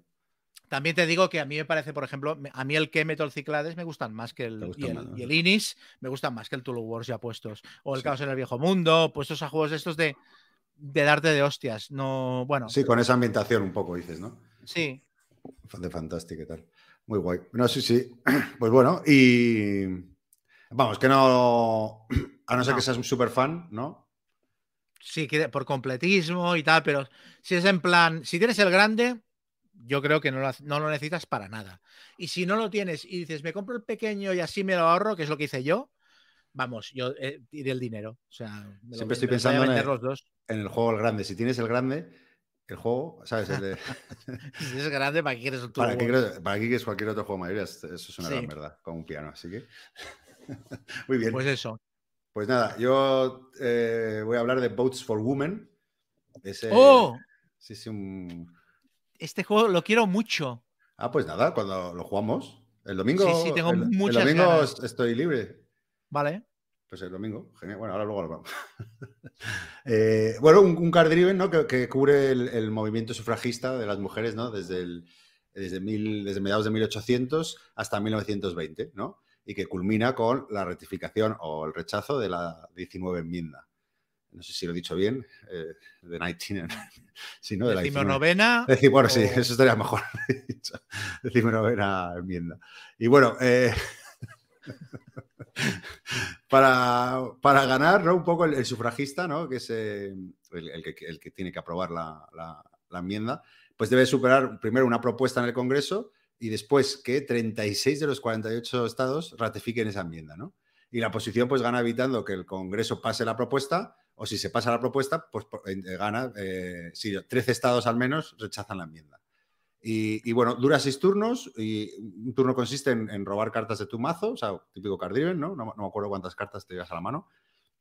Luego hay una puja por unas cartas de estrategia eh, que van con unos botones que tienes, ¿no? Es asimétrico completamente, entonces uno empieza con más botones que el otro, pero bueno, juegas una carta para tener más botones y, para intentar estas cartas de estrategia que te dan ciertas ventajas eh, en el mapa. Que puedes jugar además en tu turno de, una carta, pues puedes jugar una carta de estrategia. Y, después, pues seis rondas de jugar cartas, ¿vale? Si creo que te dan siete y, juegas seis, ¿vale? Y bueno, una cosa que no he dicho del final de la partida, si al final de la sexta ronda no se han ratificado o, 36 estados o 13, o 13 los rechazan, se produce una votación final. O sea, hay, diferentes formas de ganar. Victoria automática, si alguien consigue, pero si no se consigue ninguna de las dos cosas, hay una votación final que mola mucho, la verdad, que si llegas al final, pero bueno, eso lo cuento luego. Y bueno, eh, Card Driven, cuatro acciones, puedes jugar como, como evento. Eh, eh, normalmente sufragista, esto es una cosa eh, interesante, a diferencia de otros Card Driven, puedes añadir dos tipos de cubos, ¿no? unos morados y unos amarillos, que son, valen lo mismo, pero como la oposición tiene cartas, ¿no? muchas cartas de retirar cubos, eh, entonces tiene que decidir de qué color, ¿no? Entonces, hay un punto, es una decisión interesante de diseño, ¿no? Porque le añade ahí una capita estratégica a la hora de colocar los cubos, que pongo cuatro amarillos, sabiendo que hay cartas que te dicen quita cuatro amarillos o quita dos amarillos. O hay, ¿sabes? hay, cartas que te permiten elegir, o, ¿sabes? o si pones dos y dos, eso está chulo. Eh, decidir si metes todos de un color o mezclado. Luego también hay cartas con efectos para el turno, ¿no? Que, y otras para, los eventos pueden ser, pues, oye, todo este turno, pues pasa esta cosa. otras incluso para el resto de la partida y otras para la votación final. Que esas, claro, eh, esas son las importantes de conocer porque, porque, bueno, ahí está un poco, ¿no? La gracia de, la, curva de aprendizaje del juego, que tampoco es muy alta, eso ya lo comento ahora en un ratito, pero hay cartas que, mola saber que existen, ¿no? Para, para estar al loro porque puede condicionar mucho la partida. Y luego la segunda acción que puedes hacer es hacer una acción de campaña que simplemente descartas, tiras una carta, eh, o sea, descartas una carta y tiras unos dados azules como campaigners tenés en el tablero. O sea, tú en el tablero empiezas con un, creo que los sufragistas empiezan con, con dos campaigners, que es, simplemente donde tú vas a poder, donde esté tu campaigner, el mapa está dividido en, seis zonas o siete zonas, donde esté tu campaigner es donde vas a poder poner cubos normalmente, ¿no? Entonces tú puedes mover como, como en el, en el asalto a la Casa Blanca, ¿no? Que es muy parecido a eso, que tú tienes que mover tu ficha para poner. Pues aquí la, gracia es que es asimétrico y el opositor solo va a tener dos en toda la partida y empieza con uno y es difícil sacar el segundo y el otro empieza con dos sobre el tablero y va a ponerte hasta cuatro, Por contra, eh, la primera, eh, la gracia es que empieza vacío, el, o casi vacío el, mapa y hay una carta que es la que jugamos, siempre se juega en los primeros turnos, que, que al, al, opositor le permite meter la de Dios de cubos. Entonces, de repente se va a llenar de cubos eh, para el opositor y el sufragista dice, ¿cómo coño ganó esto? Pero bueno, claro, ahí está, tienes que jugar toda la partida para ir quitándole estados, quitándole y añadir tus cubos. La tercera acción que puedes hacer es como acción de organización, que es, lo que te he dicho, es tú gastas cartas para llevarte eh, botones. Y los botones te sirven para la puja, que es una la puja para las acciones estratégicas, que es otra fase del juego, que es la primera fase del juego. Te dan las cartas, haces acción de puja y luego la, juegas las seis cartas. Y luego, por último, tienes una acción de lobby, Em, que son otro tipo de dados. Eh, entonces, eh, por cada campaigner que tengas en el tablero, lo tiras y, por cada seis que, obtengas, puedes añadir un marcador en el Congreso. Yo te he dicho que para ganar la partida tienes que tener la aprobación de X estados, pero aparte, los sufragistas tienen que intentar eh, conseguir que haya seis marcadores de congresos, haber hecho presión durante y conseguir que se mantengan los seis, ¿vale?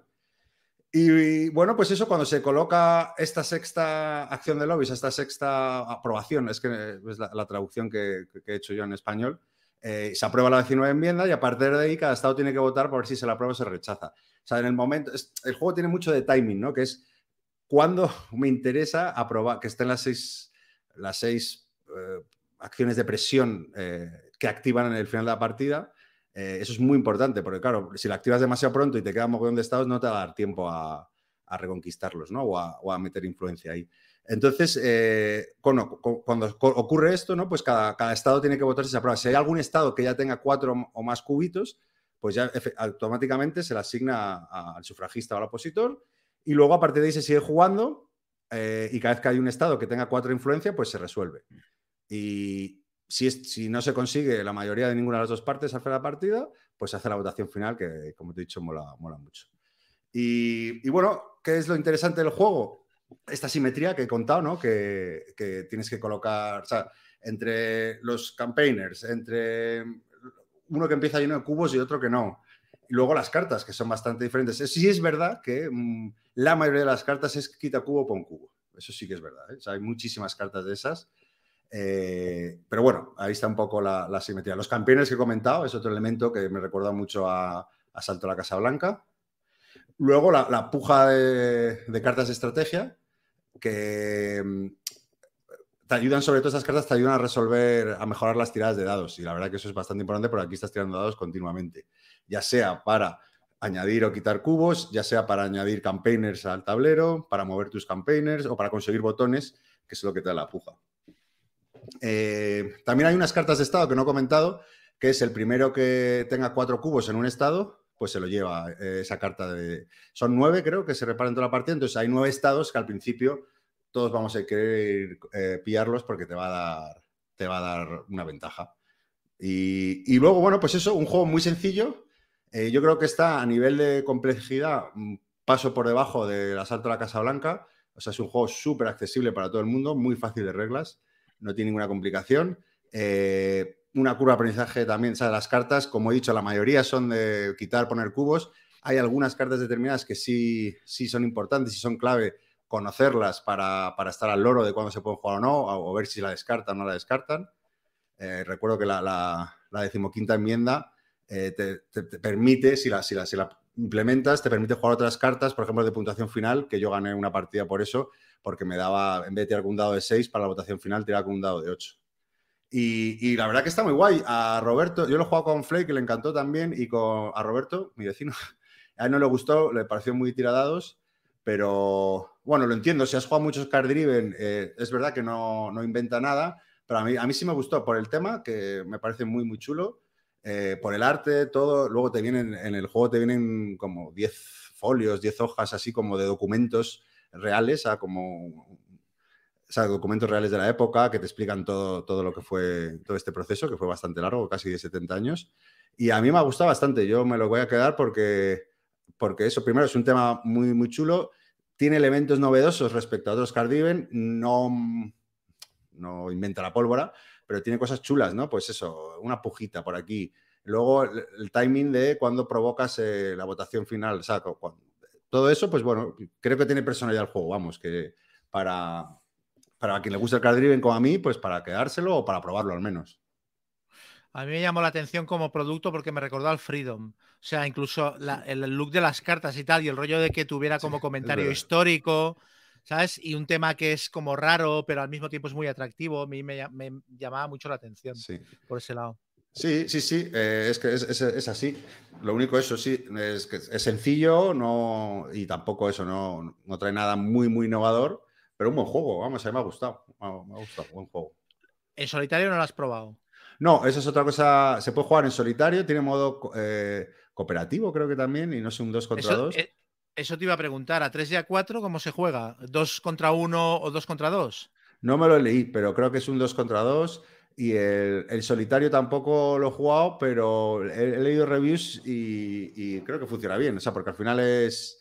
Tienes unas cartas para. Pero vamos, que, por lo que he leído, creo que, que funciona bien. No, lo sé. Eh, no sé si lo jugaré, porque a mí Card Driven en, solitario me dan un poco pereza, pero creo que hay buenas críticas. Bueno, ¿cuánto dura el juego? Porque si es un. O sea, si, es como el 1700. esa es otra.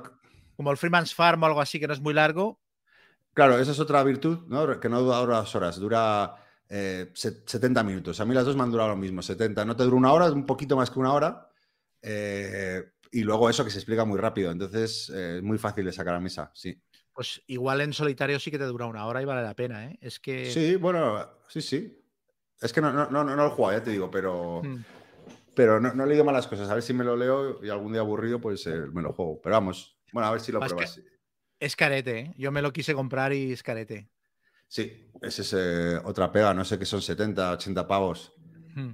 Claro, es que sí. Por ahí. es verdad que, está muy bonito producido, se ve todo el, el, ramaje también de la caja, de las cartas, eh, bueno, los componentes, te vienen además como, te sobran como 20 componentes, o sea, como 5 o 6 piezas de cada componente, por si los pierdes y tal, o sea, que, está, que sí están bien sobreproducido igual, ¿no? Eh, para, pero bueno, sí, sí, ahí, bueno, si te, te gusta el tema político, histórico, card driven, pero sí son caros. Es que no, hay ninguno, estaba pensando en otros de este estilo que he reseñado, el de Irán, el Norcorea, y, y no hay ni uno que baje de 60 pavos, son todos juegos caros. También son eh, editoriales pequeñas y... Yo tengo el Red Flag Over Paris por probar. Eh, era, era, baratito. Lo tuve y eh, me leí las reglas y lo vendí de estas cosas que hago impulsivamente, pero, pero, pero tiene muy buenas críticas. Ganas de. Lo que leí sobre él es que estaba. que estaba un poquito forzado para que el final fuera apretado siempre. Entonces. Oye, pues eh, tráetelo este fin y, lo, jugamos. Ah, pues guay, sí. Sí, porque poco a poco además. Hmm. Pues no, este. Eh, nos, preguntan aquí, que supongo que se referirán al, al Bots for Women, para final de partida, ¿se puede reservar una última carta boca abajo a modo de voto por correo? Supongo que se referirá. No sé si lo dice en serio o. Depende si lo juegas en verano el 23 de julio o no. Eh, eh, no, lo que puedes hacer, hay, hay puedes guardar, hay cartas, como he dicho, de los eventos, que son eventos para la puntuación final. Entonces, eh, esas cartas, jugarlas, dices, uff, también puedes estar perdiendo un turno porque a lo mejor no hay puntuación final, pero si ves que la cosa no... Claro, eso es lo que digo, ¿no? Que tiene un poco de timing de saber cuándo jugar cada carta y esas precisamente son las importantes. Pero si juegas una puntuación final y, se va a, esa votación, pues es killer. Bueno, sí, es bueno, yo la que, la que conozco y que me acuerdo es esa de la quinta enmienda que me permitió jugar otra, por la cual en vez de tirar dados de 6, tiraba de 8. Entonces, claro, ganaba todos los estados con las tiradas. Pues muy bien muchas ganas de, ya te digo, muchas ganas de. Para mí es uno, de los juegos que más me interesan de este año. O sea. Bueno, a ver, ya, lo probarás, sí, a ver qué tal. ¿Cuál vas a reseñar? ¿Voy un momento por agua? ¿Qué vas a reseñar? Voy a hablar del Conan otra vez. ¿Otra, vez? Entonces ya por agua, eh, copa y, puro. Ahora mismo. Cigarro, muñeco de barro. bueno, pues venga. Eh, ahora que nos hemos quedado eh, más recogiditos, voy a hablar de, Conan, el juego de Monolith, que es bien sabido que, a mí, me encanta. Es un juego que hay gente que discute y tal, que los escenarios están descompensados. Yo, de los juegos One versus Many, de un, uno que lleva a los malos contra una serie de jugadores que llevan a los personajes y se pegan de hostias y tal, yo es el más divertido que he probado. Y lo que probé el otro día uy, me, noto con un retorno raro ahora. Claro, por los cascos. Lo que, probé el otro, lo que probé el otro día, porque yo tengo todo lo que se ha publicado del juego. Tengo el, el All-In. O sea, tengo todo lo que salió en Kickstarter, me lo pillé. Entonces, lo que probé el otro día fue. Eh, hay un libro que creo que se llama The Book of Skelos, que es un libro que tiene como variantes de juego y tal. Y tiene una variante para jugar en cooperativo absoluto. O sea, sin que un jugador tenga que llevar a los malos. Eh, y tiene las reglas, que son cuatro paginitas, y luego tiene una campaña de escenarios expresamente diseñados para jugarlo en cooperativo absoluto. Y entonces el otro día, Ay, yo tenía ganas de sacar el Conan, venga, va, lo probamos. Y dije, hostia, ya puestos, vamos a probar el cooperativo a ver qué tal funciona. Bueno, pues nos lo pasamos, nos lo pasamos bomba. O sea, es súper guapo, súper guapo. Eh, las reglas son muy sencillitas. Básicamente lo que hace es que eh, el malo en el juego básico de Conan tiene lo que se llama el río, que tiene como las plaquetas de cada malo, entonces activa plaquetas cada turno, paga el coste de activarlas y la pone al final de la, de la secuencia. Entonces dijéramos que mm, cuantas más veces actives seguida una misma unidad, más puntos te costará. En cambio, si dejas que avance por la secuencia, cada vez te costará menos activarla. Esto lo han sustituido por una serie de marcadores que sacas aleatoriamente y cada turno, en plan, pues activo la 3, activo la 2, activo la 1 y cada turno activas tantas unidades como jugadores allá en, el escenario. Y las, unidades se mueven con una serie de parámetros muy sencillos de eh, atacan primero al personaje que tenga más puntos de fatiga, en caso de empate al que esté más mal herido, en caso de empate al que no sé qué, para deshacer los, los empates, ¿no?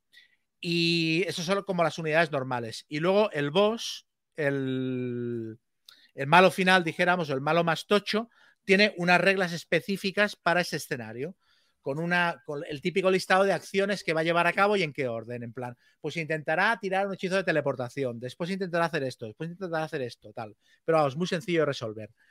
Y en aquellos casos muy raros en los cuales nada de, la, de lo que te venga eh, permita resolver la acción, la resuelves por lógica. Pues le va a pegar a este porque es el único al que le llega a pegar.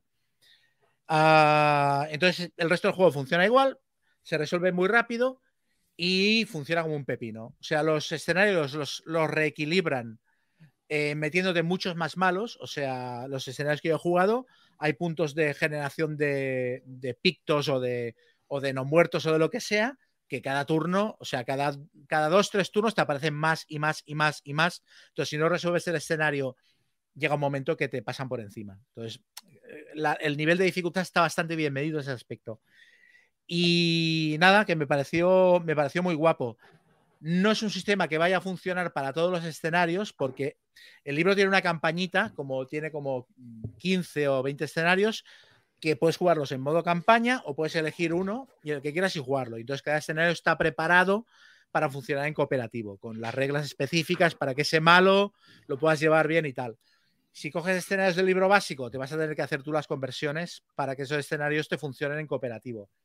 Pero no, o sea, no es el sistema dominante del juego. El juego sigue estando pensando, pensado para jugarlo una contra todos.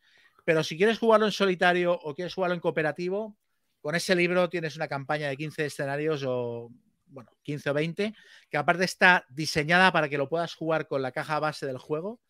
O sea, que no tienes que comprarte expansiones extra que son muy difíciles de encontrar y tal.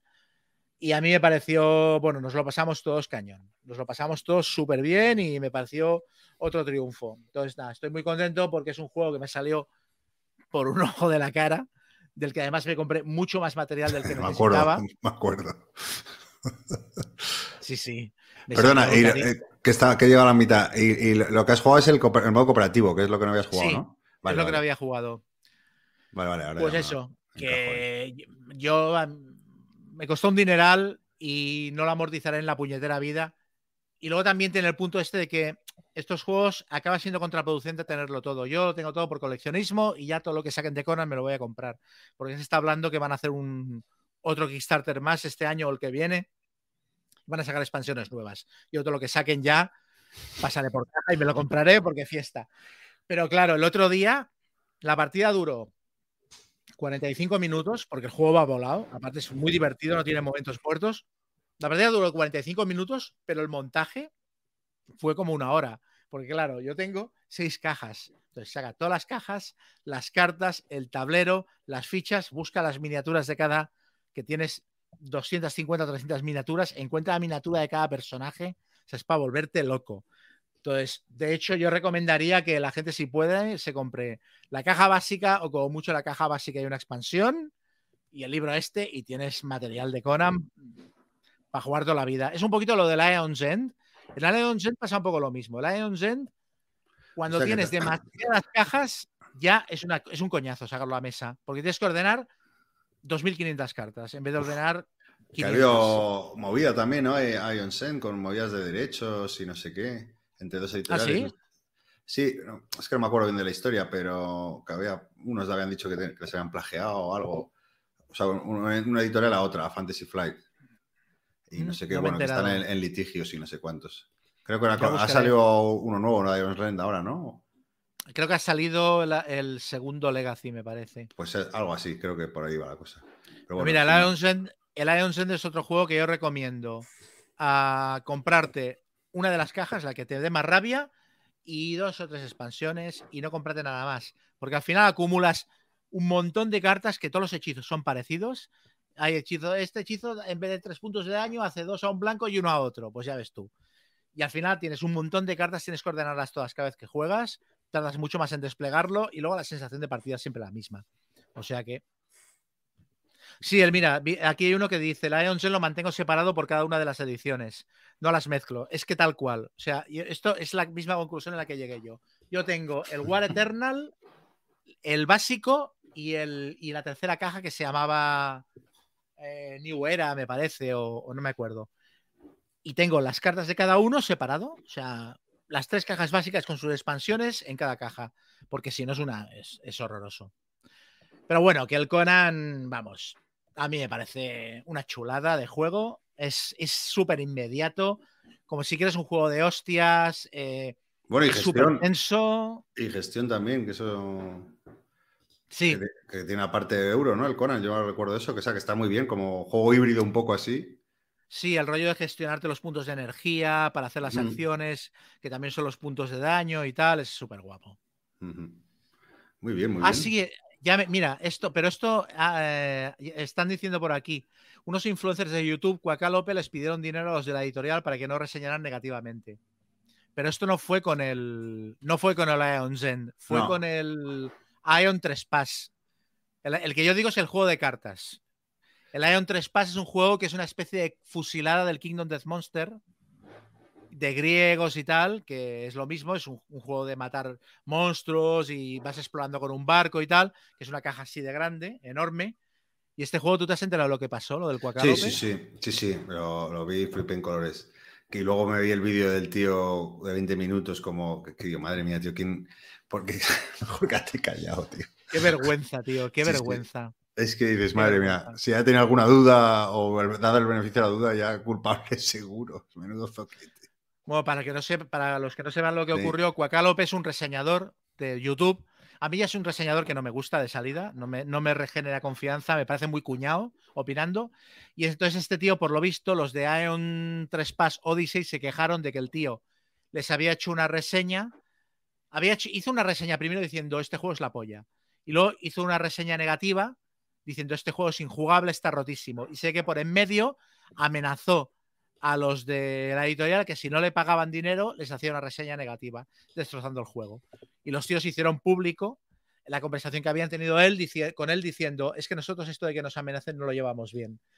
Y entonces, ah, no sé si retiró la reseña después, pero hizo un vídeo lamentable de 25 o 30 minutos, el que mezclaba churras con merinas, intentaba dar pena al principio, estaba en Israel porque, porque él es, judío y estaba haciendo. Y se iba a casar, eh, y se iba a casar una semana. Estaba como en un retiro antes de casarse y entonces lo mezcló todo como si lo atacaran por mil cosas, intentando dar lástima para acabar diciendo que, lo que había pasado eh, era cierto, o sea, porque, porque las excusas que daba eran muy cutres.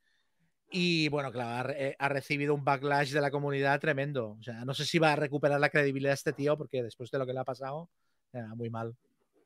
Bueno, habrá gente que no se entera, ¿no? Y sí, de aquí dice, por 7 mil dólares dije, le dijeron a los de la editorial, podemos reescribir la reseña por 7 mil dólares.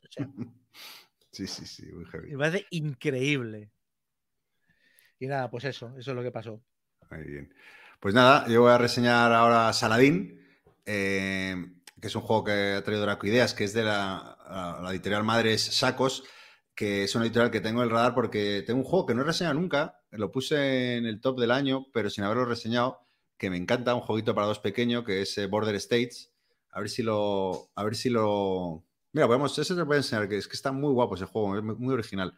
Y bueno, eh, este Saladín eh, es la misma editorial que además ha anunciado que, es una serie de, o sea, que va a ser el primer juego de una serie, ¿no? Supongo que de batallas históricas y demás. Y bueno, este juego, en juego concreto recrea las batallas de los cuernos de Hatim y Arsuf, que me tuve que comentar un poquito, es en lo que es ahora Israel, hablando ahí. y, bueno, en las que Saladino ¿no? pues se oponía a las huestes de Guy de Lusignan y de Ricardo Corazón de León. Eh, yo he jugado dos veces a este juego y he jugado la de Arsuf, que en principio es más sencilla, no he jugado la de Hatim, que es otro mapa eso es otra cosa, que es una caja, un juego de, caja pequeña, muy barato, y que te viene con dos mapas, ¿no? Que eso está muy chulo.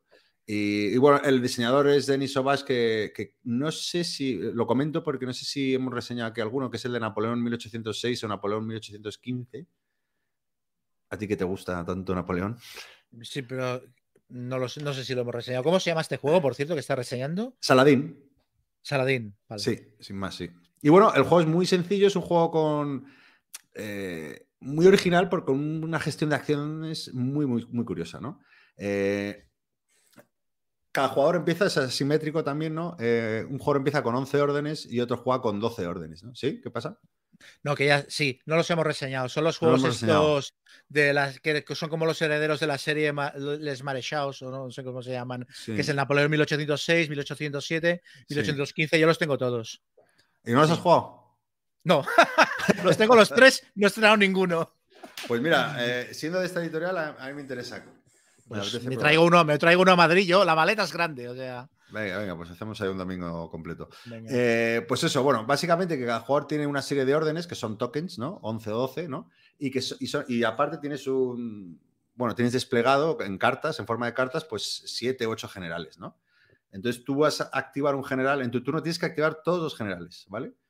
Entonces tú te gastas un diferente número de órdenes para hacer una acción u otra, ¿vale? Entonces, eh, evidentemente, con 12 órdenes, al principio sí te da eh, tiempo, sí, te da para hacer buenas acciones con los siete generales, ¿no? Eh, pero según avanza el juego, y ahí está la gracia un poco, tú vas a ir perdiendo órdenes, porque bueno, el objetivo del juego es ganar el que el, el primer jugador, o mejor dicho, pierde el primer jugador que se queda sin órdenes. Entonces, eh, ¿cómo se pierde una orden? Cuando te eliminan un batallón, pues directamente pierdes una orden. Eh, o sea, y cada vez que tengas seis bajas, o sea, si te hacen seis bajas, no importa dónde en el mapa, eh, no, perdón, seis bajas de un batallón, pues pierdes una orden. Y si te matan, perdón, todos los bloques, porque claro, cada batallón viene representado por una serie de bloques, ¿no? Que están en el tablero.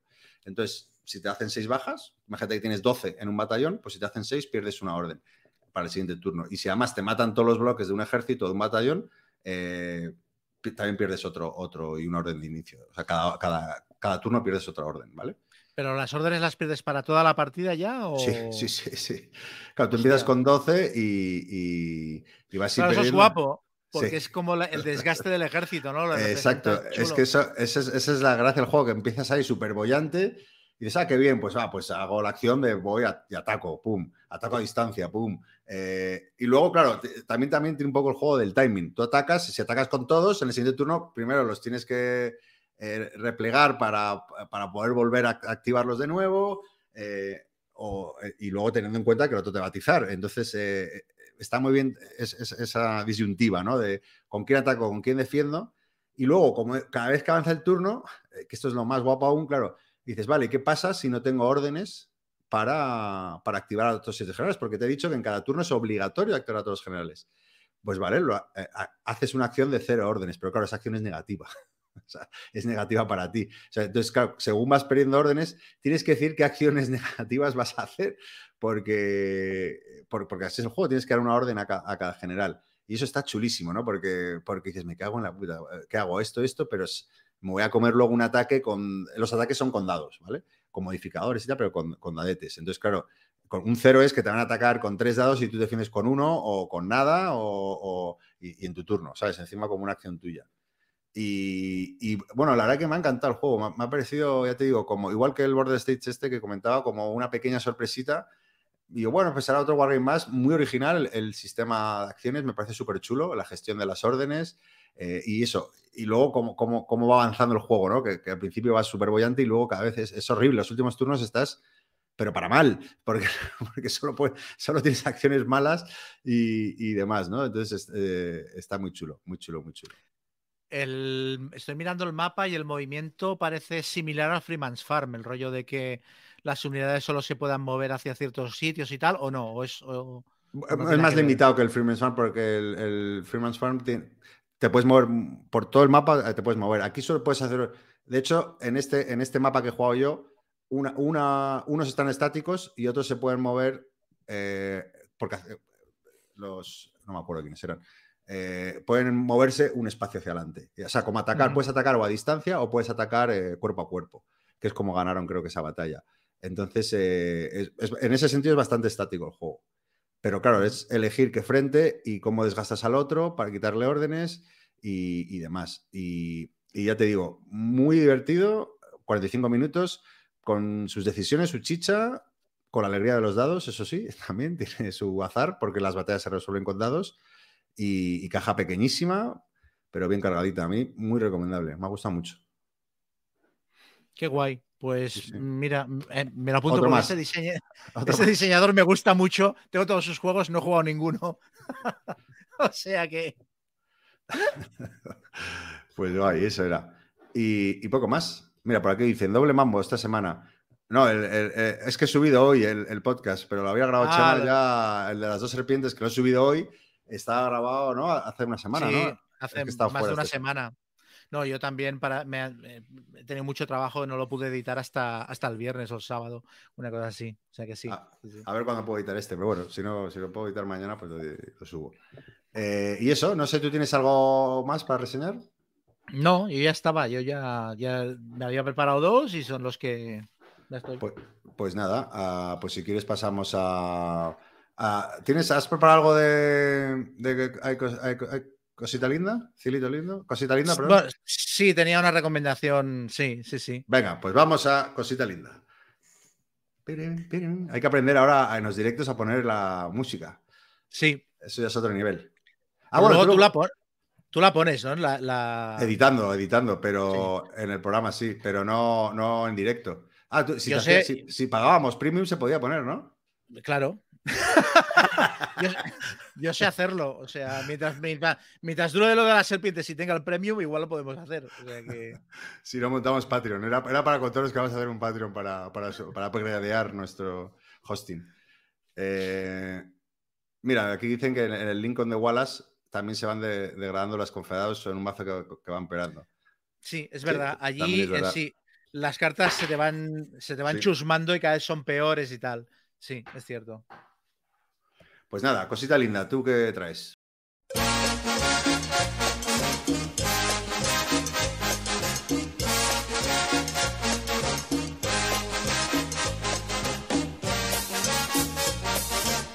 Ay, cosita linda, mamá.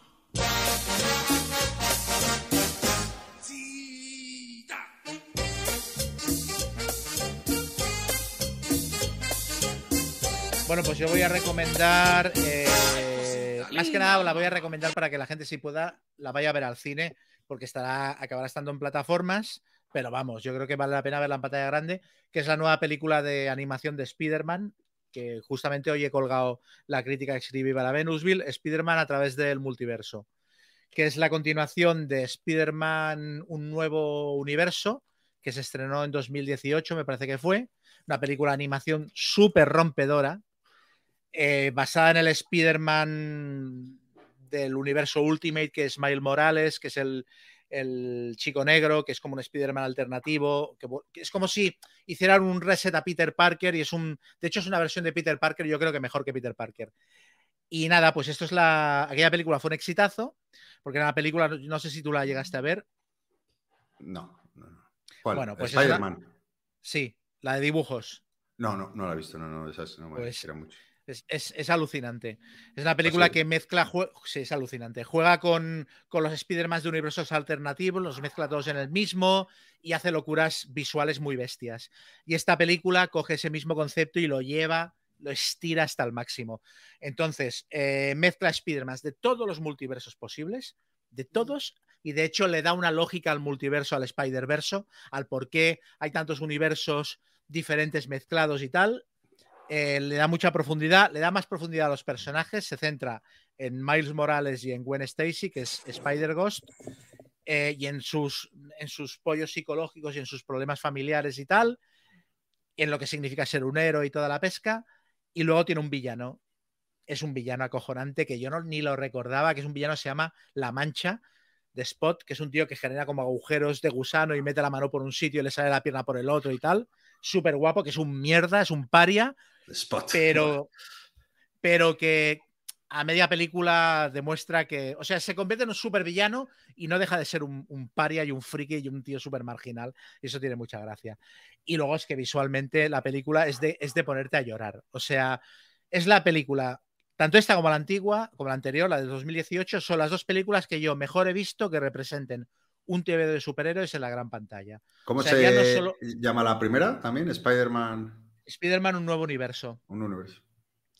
Ya no es que haga, utilicen recursos como, como pantalla partida para representar eh, viñetas y toda la pesca, es que utilizan texturas diferentes. Eh, hay dibujos que tienen como el granulado este del coloreado antiguo de los TVO, sabes que coloreaban por puntos el papel y entonces los personajes tienen el coloreado punteado. Y en esta está más exagerado porque cada personaje está animado con un estilo de animación diferente. Entonces hay un Spider-Man que es un punky y está hecho como con dibujos rotos, ¿sabes? Como si estuviera recortado del papel. Hay otros que están como en, animación 3D, hay otros que son de imagen real. Es una pasada como un piano. Es súper guapa. Y vamos, yo creo, yo creo que, o sea, yo estoy en una etapa en la que estoy cansadísimo de Marvel. Y mira, decir yo esto o sea, es para santiguarme, porque yo soy fan de Marvel de toda la vida y cuando empezaron a hacer las películas de Marvel, yo era feliz porque pensaba, no creía que nunca llegara a ver esto, ¿sabes? 20 películas de Marvel conectadas con el final de, de la de los Vengadores de Infinity War, que es acojonante. Yo estaba contentísimo. Y... Te conté, ¿no? Te conté cuando fui a ver esa peli. Sin haber visto, por supuesto, ninguna de las 20 anteriores.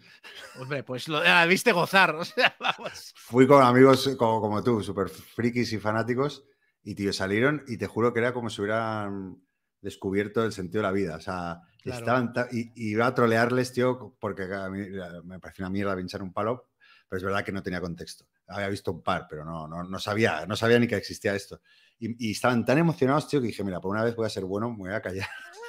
No voy a decir lo que no, le- pienso. no les voy a romper este momento, tío, de auténtico éxtasis y, y voy a ser una buena persona. Pues yo la, yo la primera fase, o sea, dijéramos que hasta Infinity War y, y Endgame, yo disfruté mucho. Yo, yo al final de Endgame llorando y tal. O sea, vamos. O sea, lo que, lo, lo que un fa- y es que yo leo TVOs de Spider-Man y de, de Marvel desde niño. O sea, o sea, DC está muy bien y tal, pero yo soy Marvelita. Y para que yo haya acabado harto, o sea, yo he acabado cansado. He acabado cansado a nivel que hay series de Marvel que no las he visto. Y hay películas que ya me las he saltado. O sea, Quantum Manía tenía pase de prensa para ir a verla y dije que estaba enfermo para no tener que ir y no tener que escribir la crítica, porque estaba hasta aquí.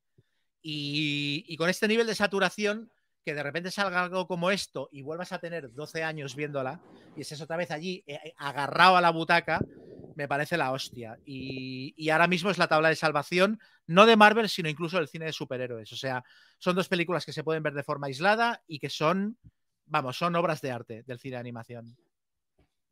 Bueno, me, me has hipeado. ¿Y la primera se, se encuentra en algún sitio? Sí, la primera, bueno, claro, esto es Sony, no es Marvel. No sé si estará en, en Disney o en otra plataforma, pero está ya para verla. Es, de, es una película tiene cuatro o cinco años, o sea que sí, sí. Se puede ver perfectamente, vamos, es muy divertida. Yo creo que te gustará mucho, es muy chula. No, no, y yo no veo, yo no soy, yo no veo cine de animación, o sea, no sé que yo no soy un súper defensor de cine de animación porque lo consumo poco, pero es que es que te la comes muy bien, o sea, es muy divertida.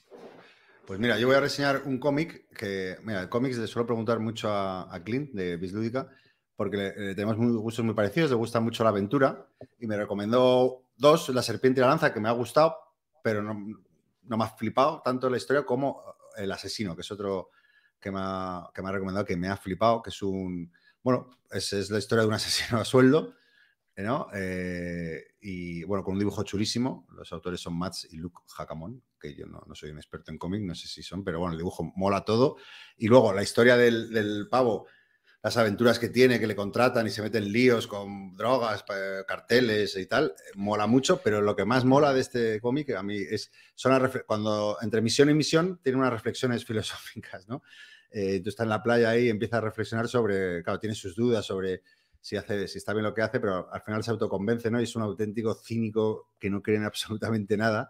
Eh, lo guapo es como que, que al final te, te sientes reflejado, ¿no? Porque, porque claro, empieza, empieza a destripar eh, o por qué no creen absolutamente, no creen en la democracia, no creen en la religión. Eh, entonces, en ca- cada momento en el que está solo él reflexionando con sus ideas, eh, pues ataca a una línea de flotación, ¿no? Que, que básica, ¿no? Para cualquier sistema o, o- o país del mundo, ¿no? Que es como la democracia, la religión eh, y la familia, el concepto de familia y demás. Y el tío, claro, también tiene un punto de eso, ¿no? De psicópata, ¿no? De, de- de ser cero empático con, con absolutamente nada del mundo. Pero lo argumenta también que dices, coño, es que tienes razón en el fondo, ¿no?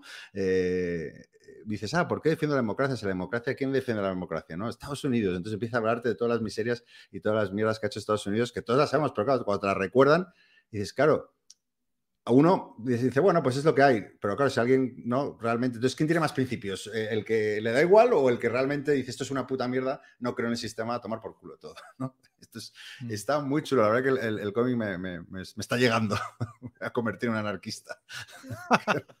creo que nada, pero es que es muy, muy bueno, tío. Me tiene súper enganchado. Son, hay dos ediciones integrales de dos tomos. El primero ya me lo fundí. Son gordos, además, ¿eh? viene bastante, bastante páginas. Es caro también, eh, cuesta 40 pavos, 45. Pero muy chulo. Además, mira, eh, la- la- van a hacer una, una serie, un- o sea, una película. David Fincher va a hacer una película sobre ella con Michael Fassbender actuando.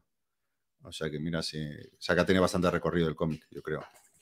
Y el de la serpiente y la lanza, sí dices que te dejó un poquito igual.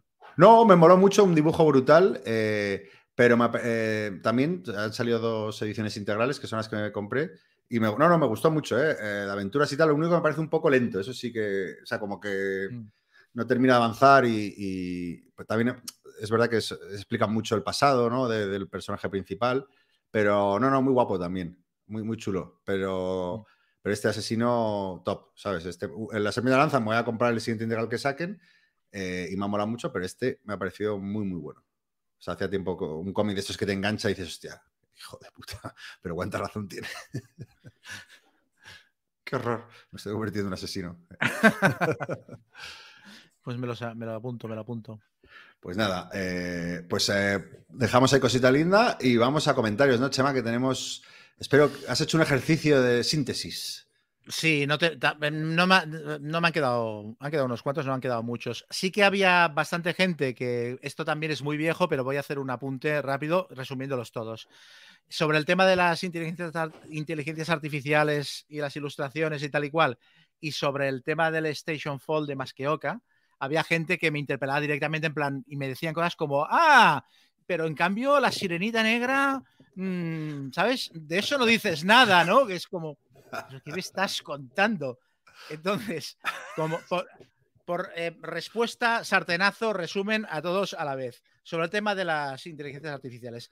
Es, estar en contra de estas cosas es ponerle puertas al campo. Yo no estoy en contra de ningún avance tecnológico, pero creo que esto se tiene que legislar por el simple hecho de que hay gente que no quiere, o sea, hay gente que no quiere que tú utilices sus dibujos para hacer tus dibujos y esa gente tiene que estar eh, protegida. Eso para empezar. Luego, hay diferencia entre que una editorial profesional utilice estos sistemas y luego te cobre como si hubiera hecho ya los dibujos, a que alguien de manera semiprofesional, amateur, porque publica un fanzine o por lo que sea, utilice estas herramientas. O sea, que yo utilice eh, herramientas de, inte- de inteligencia artificial para hacer ilustraciones para mi partida de rol es una cosa, que yo las intente vender en un libro cobrándote por ellas como si las hubiera dibujado yo, es una cosa diferente. Y, respecto al rollo de, oh, pero bueno, son los dibujantes, son unos llorones, recomiendo que la gente se mire el primer episodio de la última temporada de Black Mirror, que se llama eh, Joan is Horrible, me parece, que te explica a dónde puede llegar esto cuando salgamos del ámbito de las ilustraciones y esto empiece a afectarnos a todos. Y tú veas que alguien utiliza cosas tuyas para cosas que tú no quieres. Ahí nos pondremos un poquito en la piel de la persona que no quiere que utilicen su obra para hacer otras obras. Y señores, señores, esta es la primera, esta es una nueva sección que se va a llamar La firma de Chema Pamundi. En honor a su pasión por el chiringuito y a Josep Pedrol, vamos a crear una sección cada día donde Chema, en una editorial, eh, Rajaré de algo. va, a rajar de, a- años. va a rajar de algo polémico, porque esa es la, el leitmotiv principal de, de esta nueva sección que, que ya tiene nombre, firma de Chema Pamundi. Y la otra que quería decir respecto a. a- Hoy, hoy, por como hacía hoy tiempo que no, hoy doble, hoy doble. eh, el primer, dice qué capítulo he dicho. El primer capítulo, creo que es el primero de, de la nueva temporada de Black Mirror. Creo que se llama Joan is Horrible. Joan is horrible, creo. Eh, bueno, lo otro que quería decir es lo de Station Fall y Masqueoka, que la gente me ha dicho, claro, te quejas de que cambien eh, la traducción, eh, lo de los pronombres, y no te quejas de que la sirenita sea negra y no sé qué. A ver, hijos de mi vida. O sea, esto es un nivel de debate muy bajo. O sea, eh, una adaptación de una obra a otro formato no tiene nada que ver con que un, con que un traductor de motu propio decida saltarse los límites de su trabajo y modificar una obra sin encomendarse a nadie. O sea, que la sirenita sea negra o que los cazafantasmas hagan una película con tías y tal, es absolutamente lícito. Luego está que a ti te parezca bien o mal el producto, el producto acabado.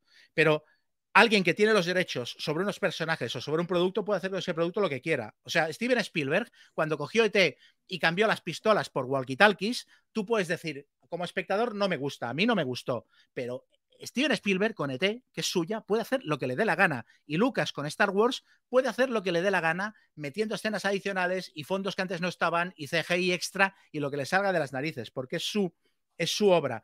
Y cuando adaptas una obra a otro medio, cuando adaptas una- un libro a una película o, o a una serie o lo que sea, aquello es un pacto con un contrato de por medio en el cual la persona que ostenta los derechos de esa obra, ya sea él o sus herederos, te han dado permiso para que hagas una adaptación. O sea, ahí no hay discusión posible, te ha permitido que lo hagas. Entonces tú coges la sirenita y la puedes hacer de color negro o verde fucsia. Y puedes coger los cazafantasmas y convertirlos en tías y o puedes ser Peter Jackson y coger el Señor de los Anillos y decir, pues como estoy adaptando un libro a película, que es un formato completamente diferente, pues me voy a saltar a Tom Bombadil y me voy a saltar a Glorfindel y voy a hacer que parte de las escenas de Glorfindel las haga Arwen y voy a hacer que los elfos vayan al abismo de Helm a combatir.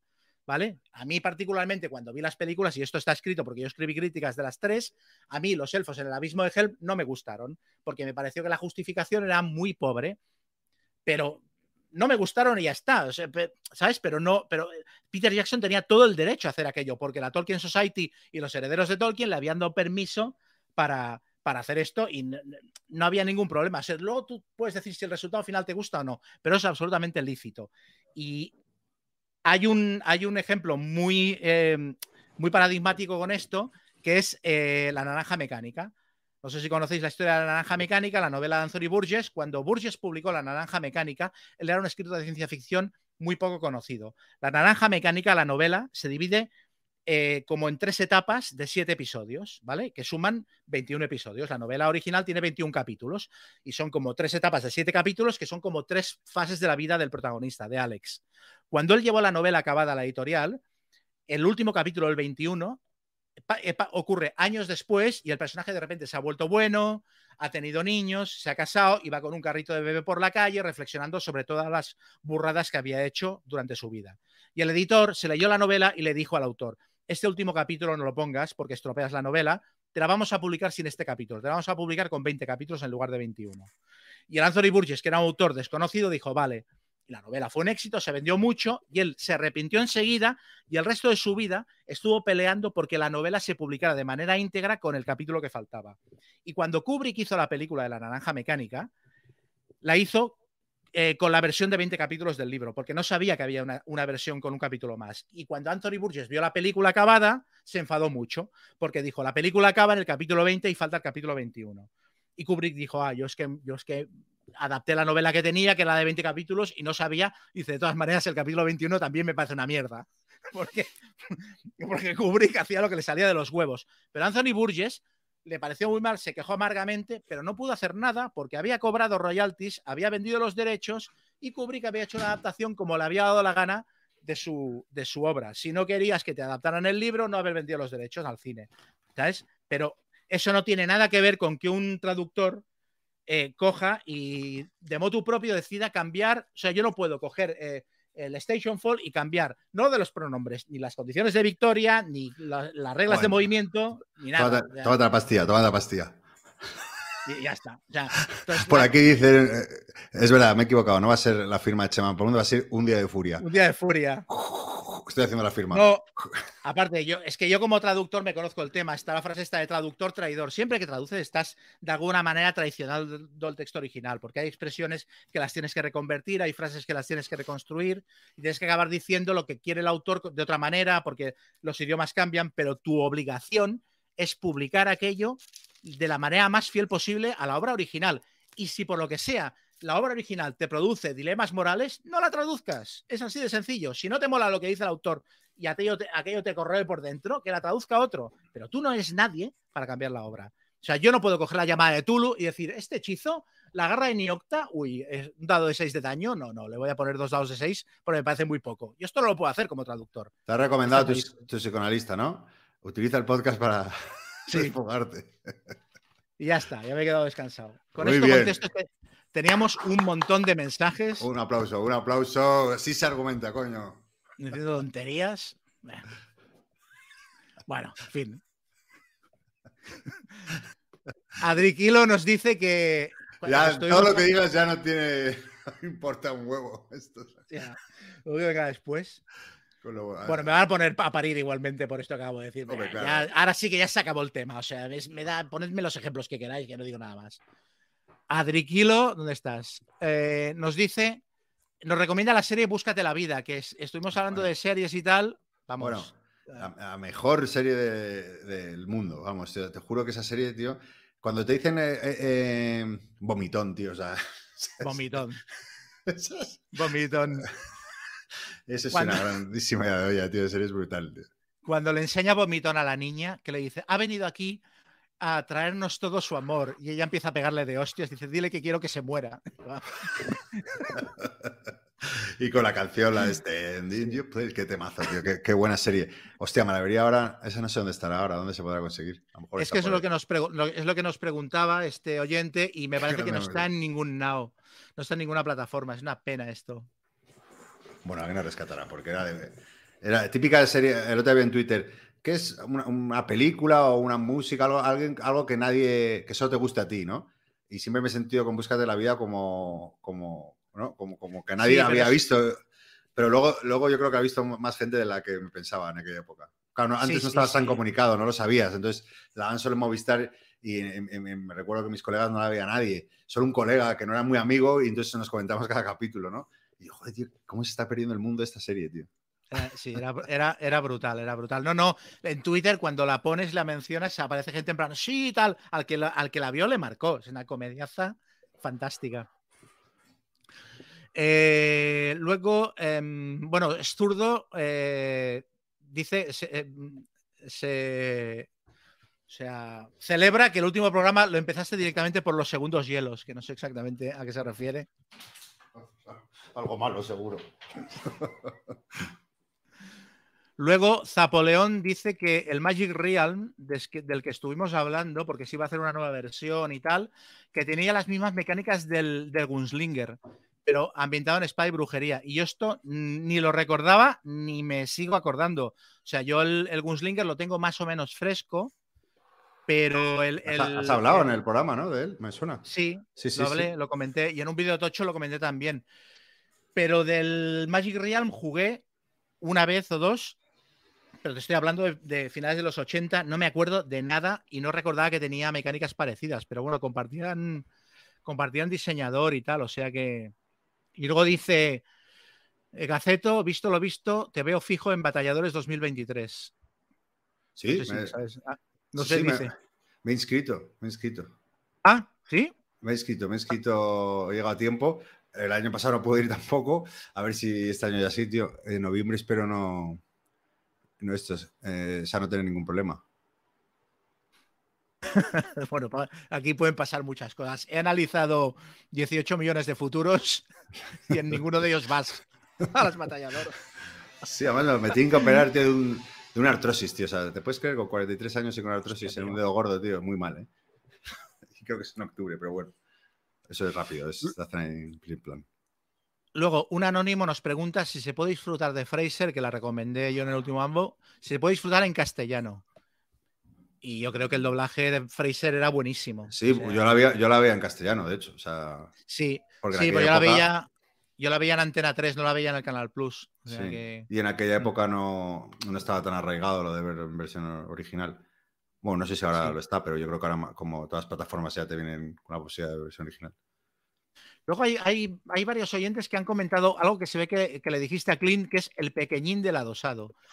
Y yo no sé qué coño era, pero hay gente que se ha reído mucho y hay otra que ha decidido dejar de oírnos por lo del pequeñín del adosado. O sea, Coño, que es, co- es amigo. Lo que pasa es que yo me acelero y no sabía ni, ni qué decir y, y me salió... Es, es lo que dice al, al, eh, al entrar en su programa Bislúdica, ¿no? El... ah, vale, vale. Joder, ahora no me sale, ¿lo ves? Es- No me sale eh, estando más tranquilo. Pero no... eh, hombre, coño, si además se era invitado después, no lo entiendo. No era con maldad, era con precipitación nada más. Luego, Inmaculúdica nos pregunta, a raíz del tema de Masqueoka se generó una, una especie de discusión paralela en la que hubo alguien, hubo varias gente en Twitter que comentaba que si los Wargames blanqueaban el nazismo y qué opinamos al respecto. Es un comentario muy chorra, o sea, es un comentario que soltado así en bruto no tiene ni pies ni cabeza, o sea, es, es como los videojuegos incitan a la violencia, ¿sabes? Es que no, creo que El no dandy- merece la pena. El dandy, lado, el dandy lado osado, es lo que dice Clint. Soy el dandy lado osado. Vuestro pequeño ídolo local y el dandy lado osado. Eso es. Pues igual dije- tú le llamaste pequeñín y por eso hay quien Ah. se ha sentido ofendido. Bueno, mientras el propio afectado no, no lo esté, todo bien. Que no lo está, seguro. Pues eso, que lo de los wargames que blanquean el nazismo, que de hecho es una frase que dicha así soltada, ¿sabes? A grosso modo es que es, es muy cafre y no tiene pies ni cabeza. O sea, no sé, ¿qué opinas tú? Eh, pues es que ni. O sea, esos debates, tío, ni entro, porque es como lo Ya. que te dijeron del, de por qué la sirenita negra. O sea, no, no tiene, para mí no tiene pies ni cabeza, pero bueno. Luego me vuelven a preguntar varios por el. Ahora que sale el Aliens, eh, otro día, Another Glorious Day in the Corps, en español, que no sé cómo se llama, no sé qué título han puesto en español. y que, que, lo, que hice una reseña que rajé bastante, un día de furia también un poquito. Eh, que si merece el juego a nivel general o solo es para muy fans de la saga.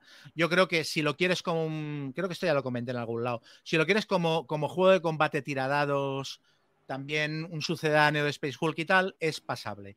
Si lo quieres como juego de la saga, yo creo que, te va a decepcionar, porque hay cosas que son como muy evidentes, el splash de ácido de los aliens y algunas cosas que ya comenté, los disparos en fuego de alerta, que no acaban de, no acaban de funcionar. Algunos personajes, eh, en básquet cuando la llevas en modo grunt, que en español no sé cómo será, es la que dispara peor de la escuadra, este tipo de cosas a mí me sacaron, bueno, yo no podía, yo, yo eh, reconozco que tengo un nivel de exigencia muy alto con esos juegos, pero yo me puse muy nervioso. O sea que creo que mejor para jugadores casuales que para muy, muy fans. José Luis nos pregunta si se va a reeditar el Space Hulk y si no, qué juego recomendamos como sustituto. Hmm. Yo no tengo ni idea si se va a reeditar el Space Hulk. Yo no tengo ni idea. Sé que aparecieron unas imágenes de marines espaciales y Gen Steelers y la gente pensó que era reedición del Space Hulk y en realidad era la caja de la décima edición de, de Warhammer 40.000 ¿Qué, está, ¿Qué estás haciendo ahora? Ah, un caramelo. Pero estaba siendo incapaz de abrirlo. Pues eso, que ni idea si lo van a reeditar. Y como sustituto eh, de lo que hay por ahí, el claustrofobia. Has tirado los caramelos al suelo, ¿no? Sí. como colofón. Ahora, ya está. Pues eso, que de lo que hay ahora, claustrofobia, eh, tanto la versión 1600 eh, y pico, que no me acuerdo qué, qué, año es concretamente, que es la versión última, como la primera, que se puede encontrar en Wallapop más o menos bien de precio. Cualquiera de las dos es un muy, muy buen sustituto de Space Hulk y aparte se puede jugar, es un juego para dos, pero se puede, se puede jugar fácilmente con tres o cuatro repartiéndose personajes y tal. Cruzada Estelar, dicen por aquí, sí, pero Cruzada Estelar sí que es difícil encontrarlo. Luego, uh, uh, uh, Sonajero dice que cómo se puede enterar de cuando hacemos los directos. Gaceto, te cedo la palabra. es imposible saberlo. Es que entre que cancelamos el mismo día o la última hora antes de grabar y luego que se me olvida a mí ponerlo en redes, hoy lo he avisado creo una hora antes. es que me he acordado. No sé, habrá que ponerse una alarma o algo. Es que, es que siempre cambiamos de fecha, además. Nunca es imposible decir, el lunes grabamos, ¿verdad? Sí. Como sí, habría que, cuando, cuando estemos más calmados, igual con más antelación. Mm. Ese sería el tema. Porque como no tenemos, o sea, no somos como Bislúdica, que la gente sabe que cada, lunes. cada dos lunes o cada lunes, tal. Nosotros vamos, somos el caos encarnado. O sea que. Sí, y mayo especialmente. Mira, saludos, Luego, de, saludos desde Morelia, México. Un saludo Hombre, saludos. México. Luego, eh, Balfour, eh, se ve que comentamos, yo ya no lo recuerdo, hicimos un análisis de Maldito Games criticando un poco su política editorial y él dice que es un debate interesante, pero cree que hemos sido muy duros y nos hace algunos puntos. Dice que, por ejemplo, la liquidación a la baja de los juegos que no se venden es muy frecuente en países como, por ejemplo, Alemania. No sé si tú pero estás ojo, tanto de esto. Pero es que es lo que dije que, que, podrá gustar o no gustar, pero que una empresa es, vamos, lo que mata a una empresa es el stock. Entonces, que es completamente lícito. Es que me sorprendió ese comentario porque justo dijimos o sea, que estamos de acuerdo, o, sea, o yo por lo menos. Sí, ¿eh? yo igual a lo que podría ser debatible si lo tienen que hacer tan a espaldas de las tiendas, ¿sabes? Porque claro, cuando sacas los juegos tan rebajados y los vendes tú directamente, las tiendas el stock que tienen sí que se lo van a comer. Hmm. Entonces, quizás eso sería lo más, ¿no? Bueno, luego yo que sé, que también son distribuidores y tienen tienda y tal, ¿no? Que esas cosas son las que se quejan las tiendas, pero vamos, eso no. Luego comenta que Maldito sigue una política muy arriesgada para contentar al público, que consiste en publicar todas las expansiones, aunque el juego no se haya vendido bien. Para contentar al público, no, para ganar pasta, que es muy diferente.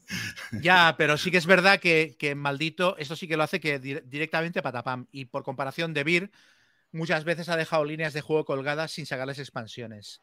Eso es verdad. Mm, o sea, si claro, eso... Pero lo que criticamos no era, no era eso. Eso, eso, es, eso, es, genial y lo hace muy bien. Si era que, que, a lo mejor a ver, eh, que cada uno sabrá sus cuentas, pero co- compraba dem- demasiado, más de lo que el mercado puede aceptar español, digo, ¿eh?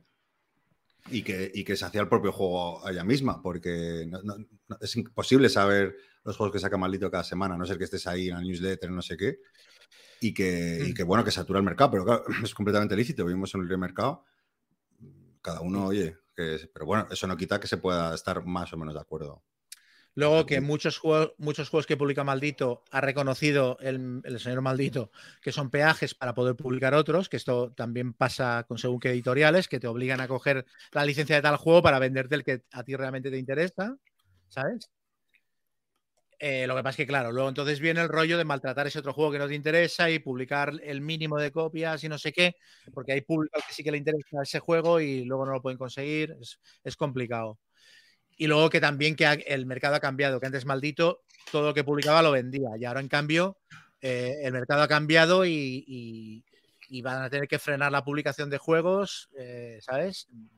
Bueno, igual que David, igual que Asmodee, se lo tienen que mirar mucho más.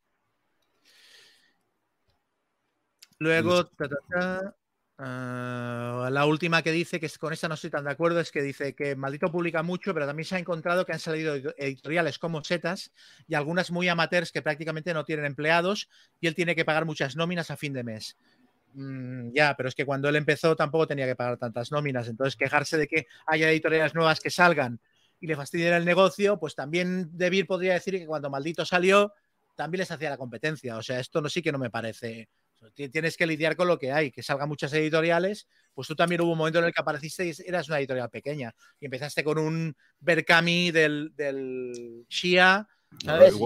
Igual, que Ma- Maldito es completamente libre y es completamente lícito que tengan una política determinada, también es lícito que estas editoriales surjan y quieran tener, también comerse pastel, pastel. ¿sabes? Es Mm. absurdo criticarlo, yo creo.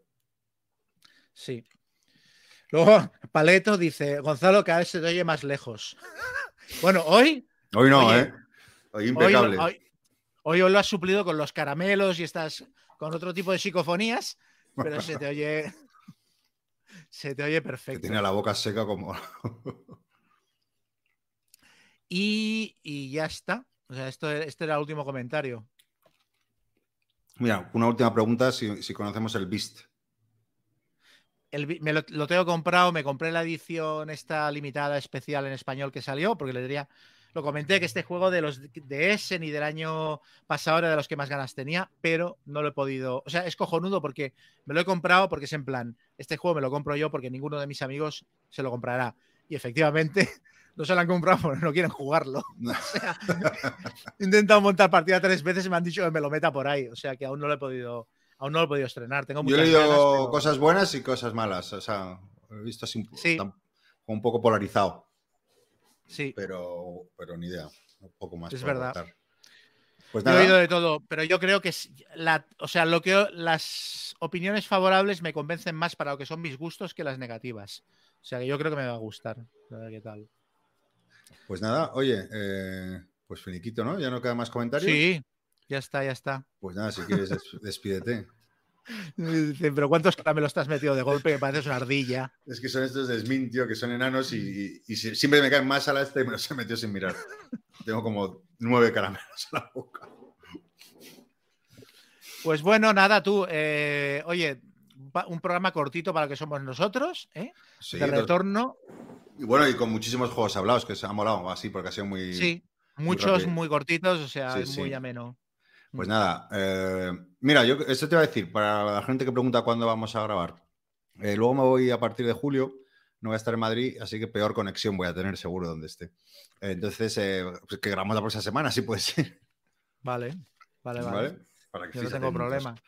Pues nada, muchas gracias y nos vemos la próxima semana. Chao. Adiós.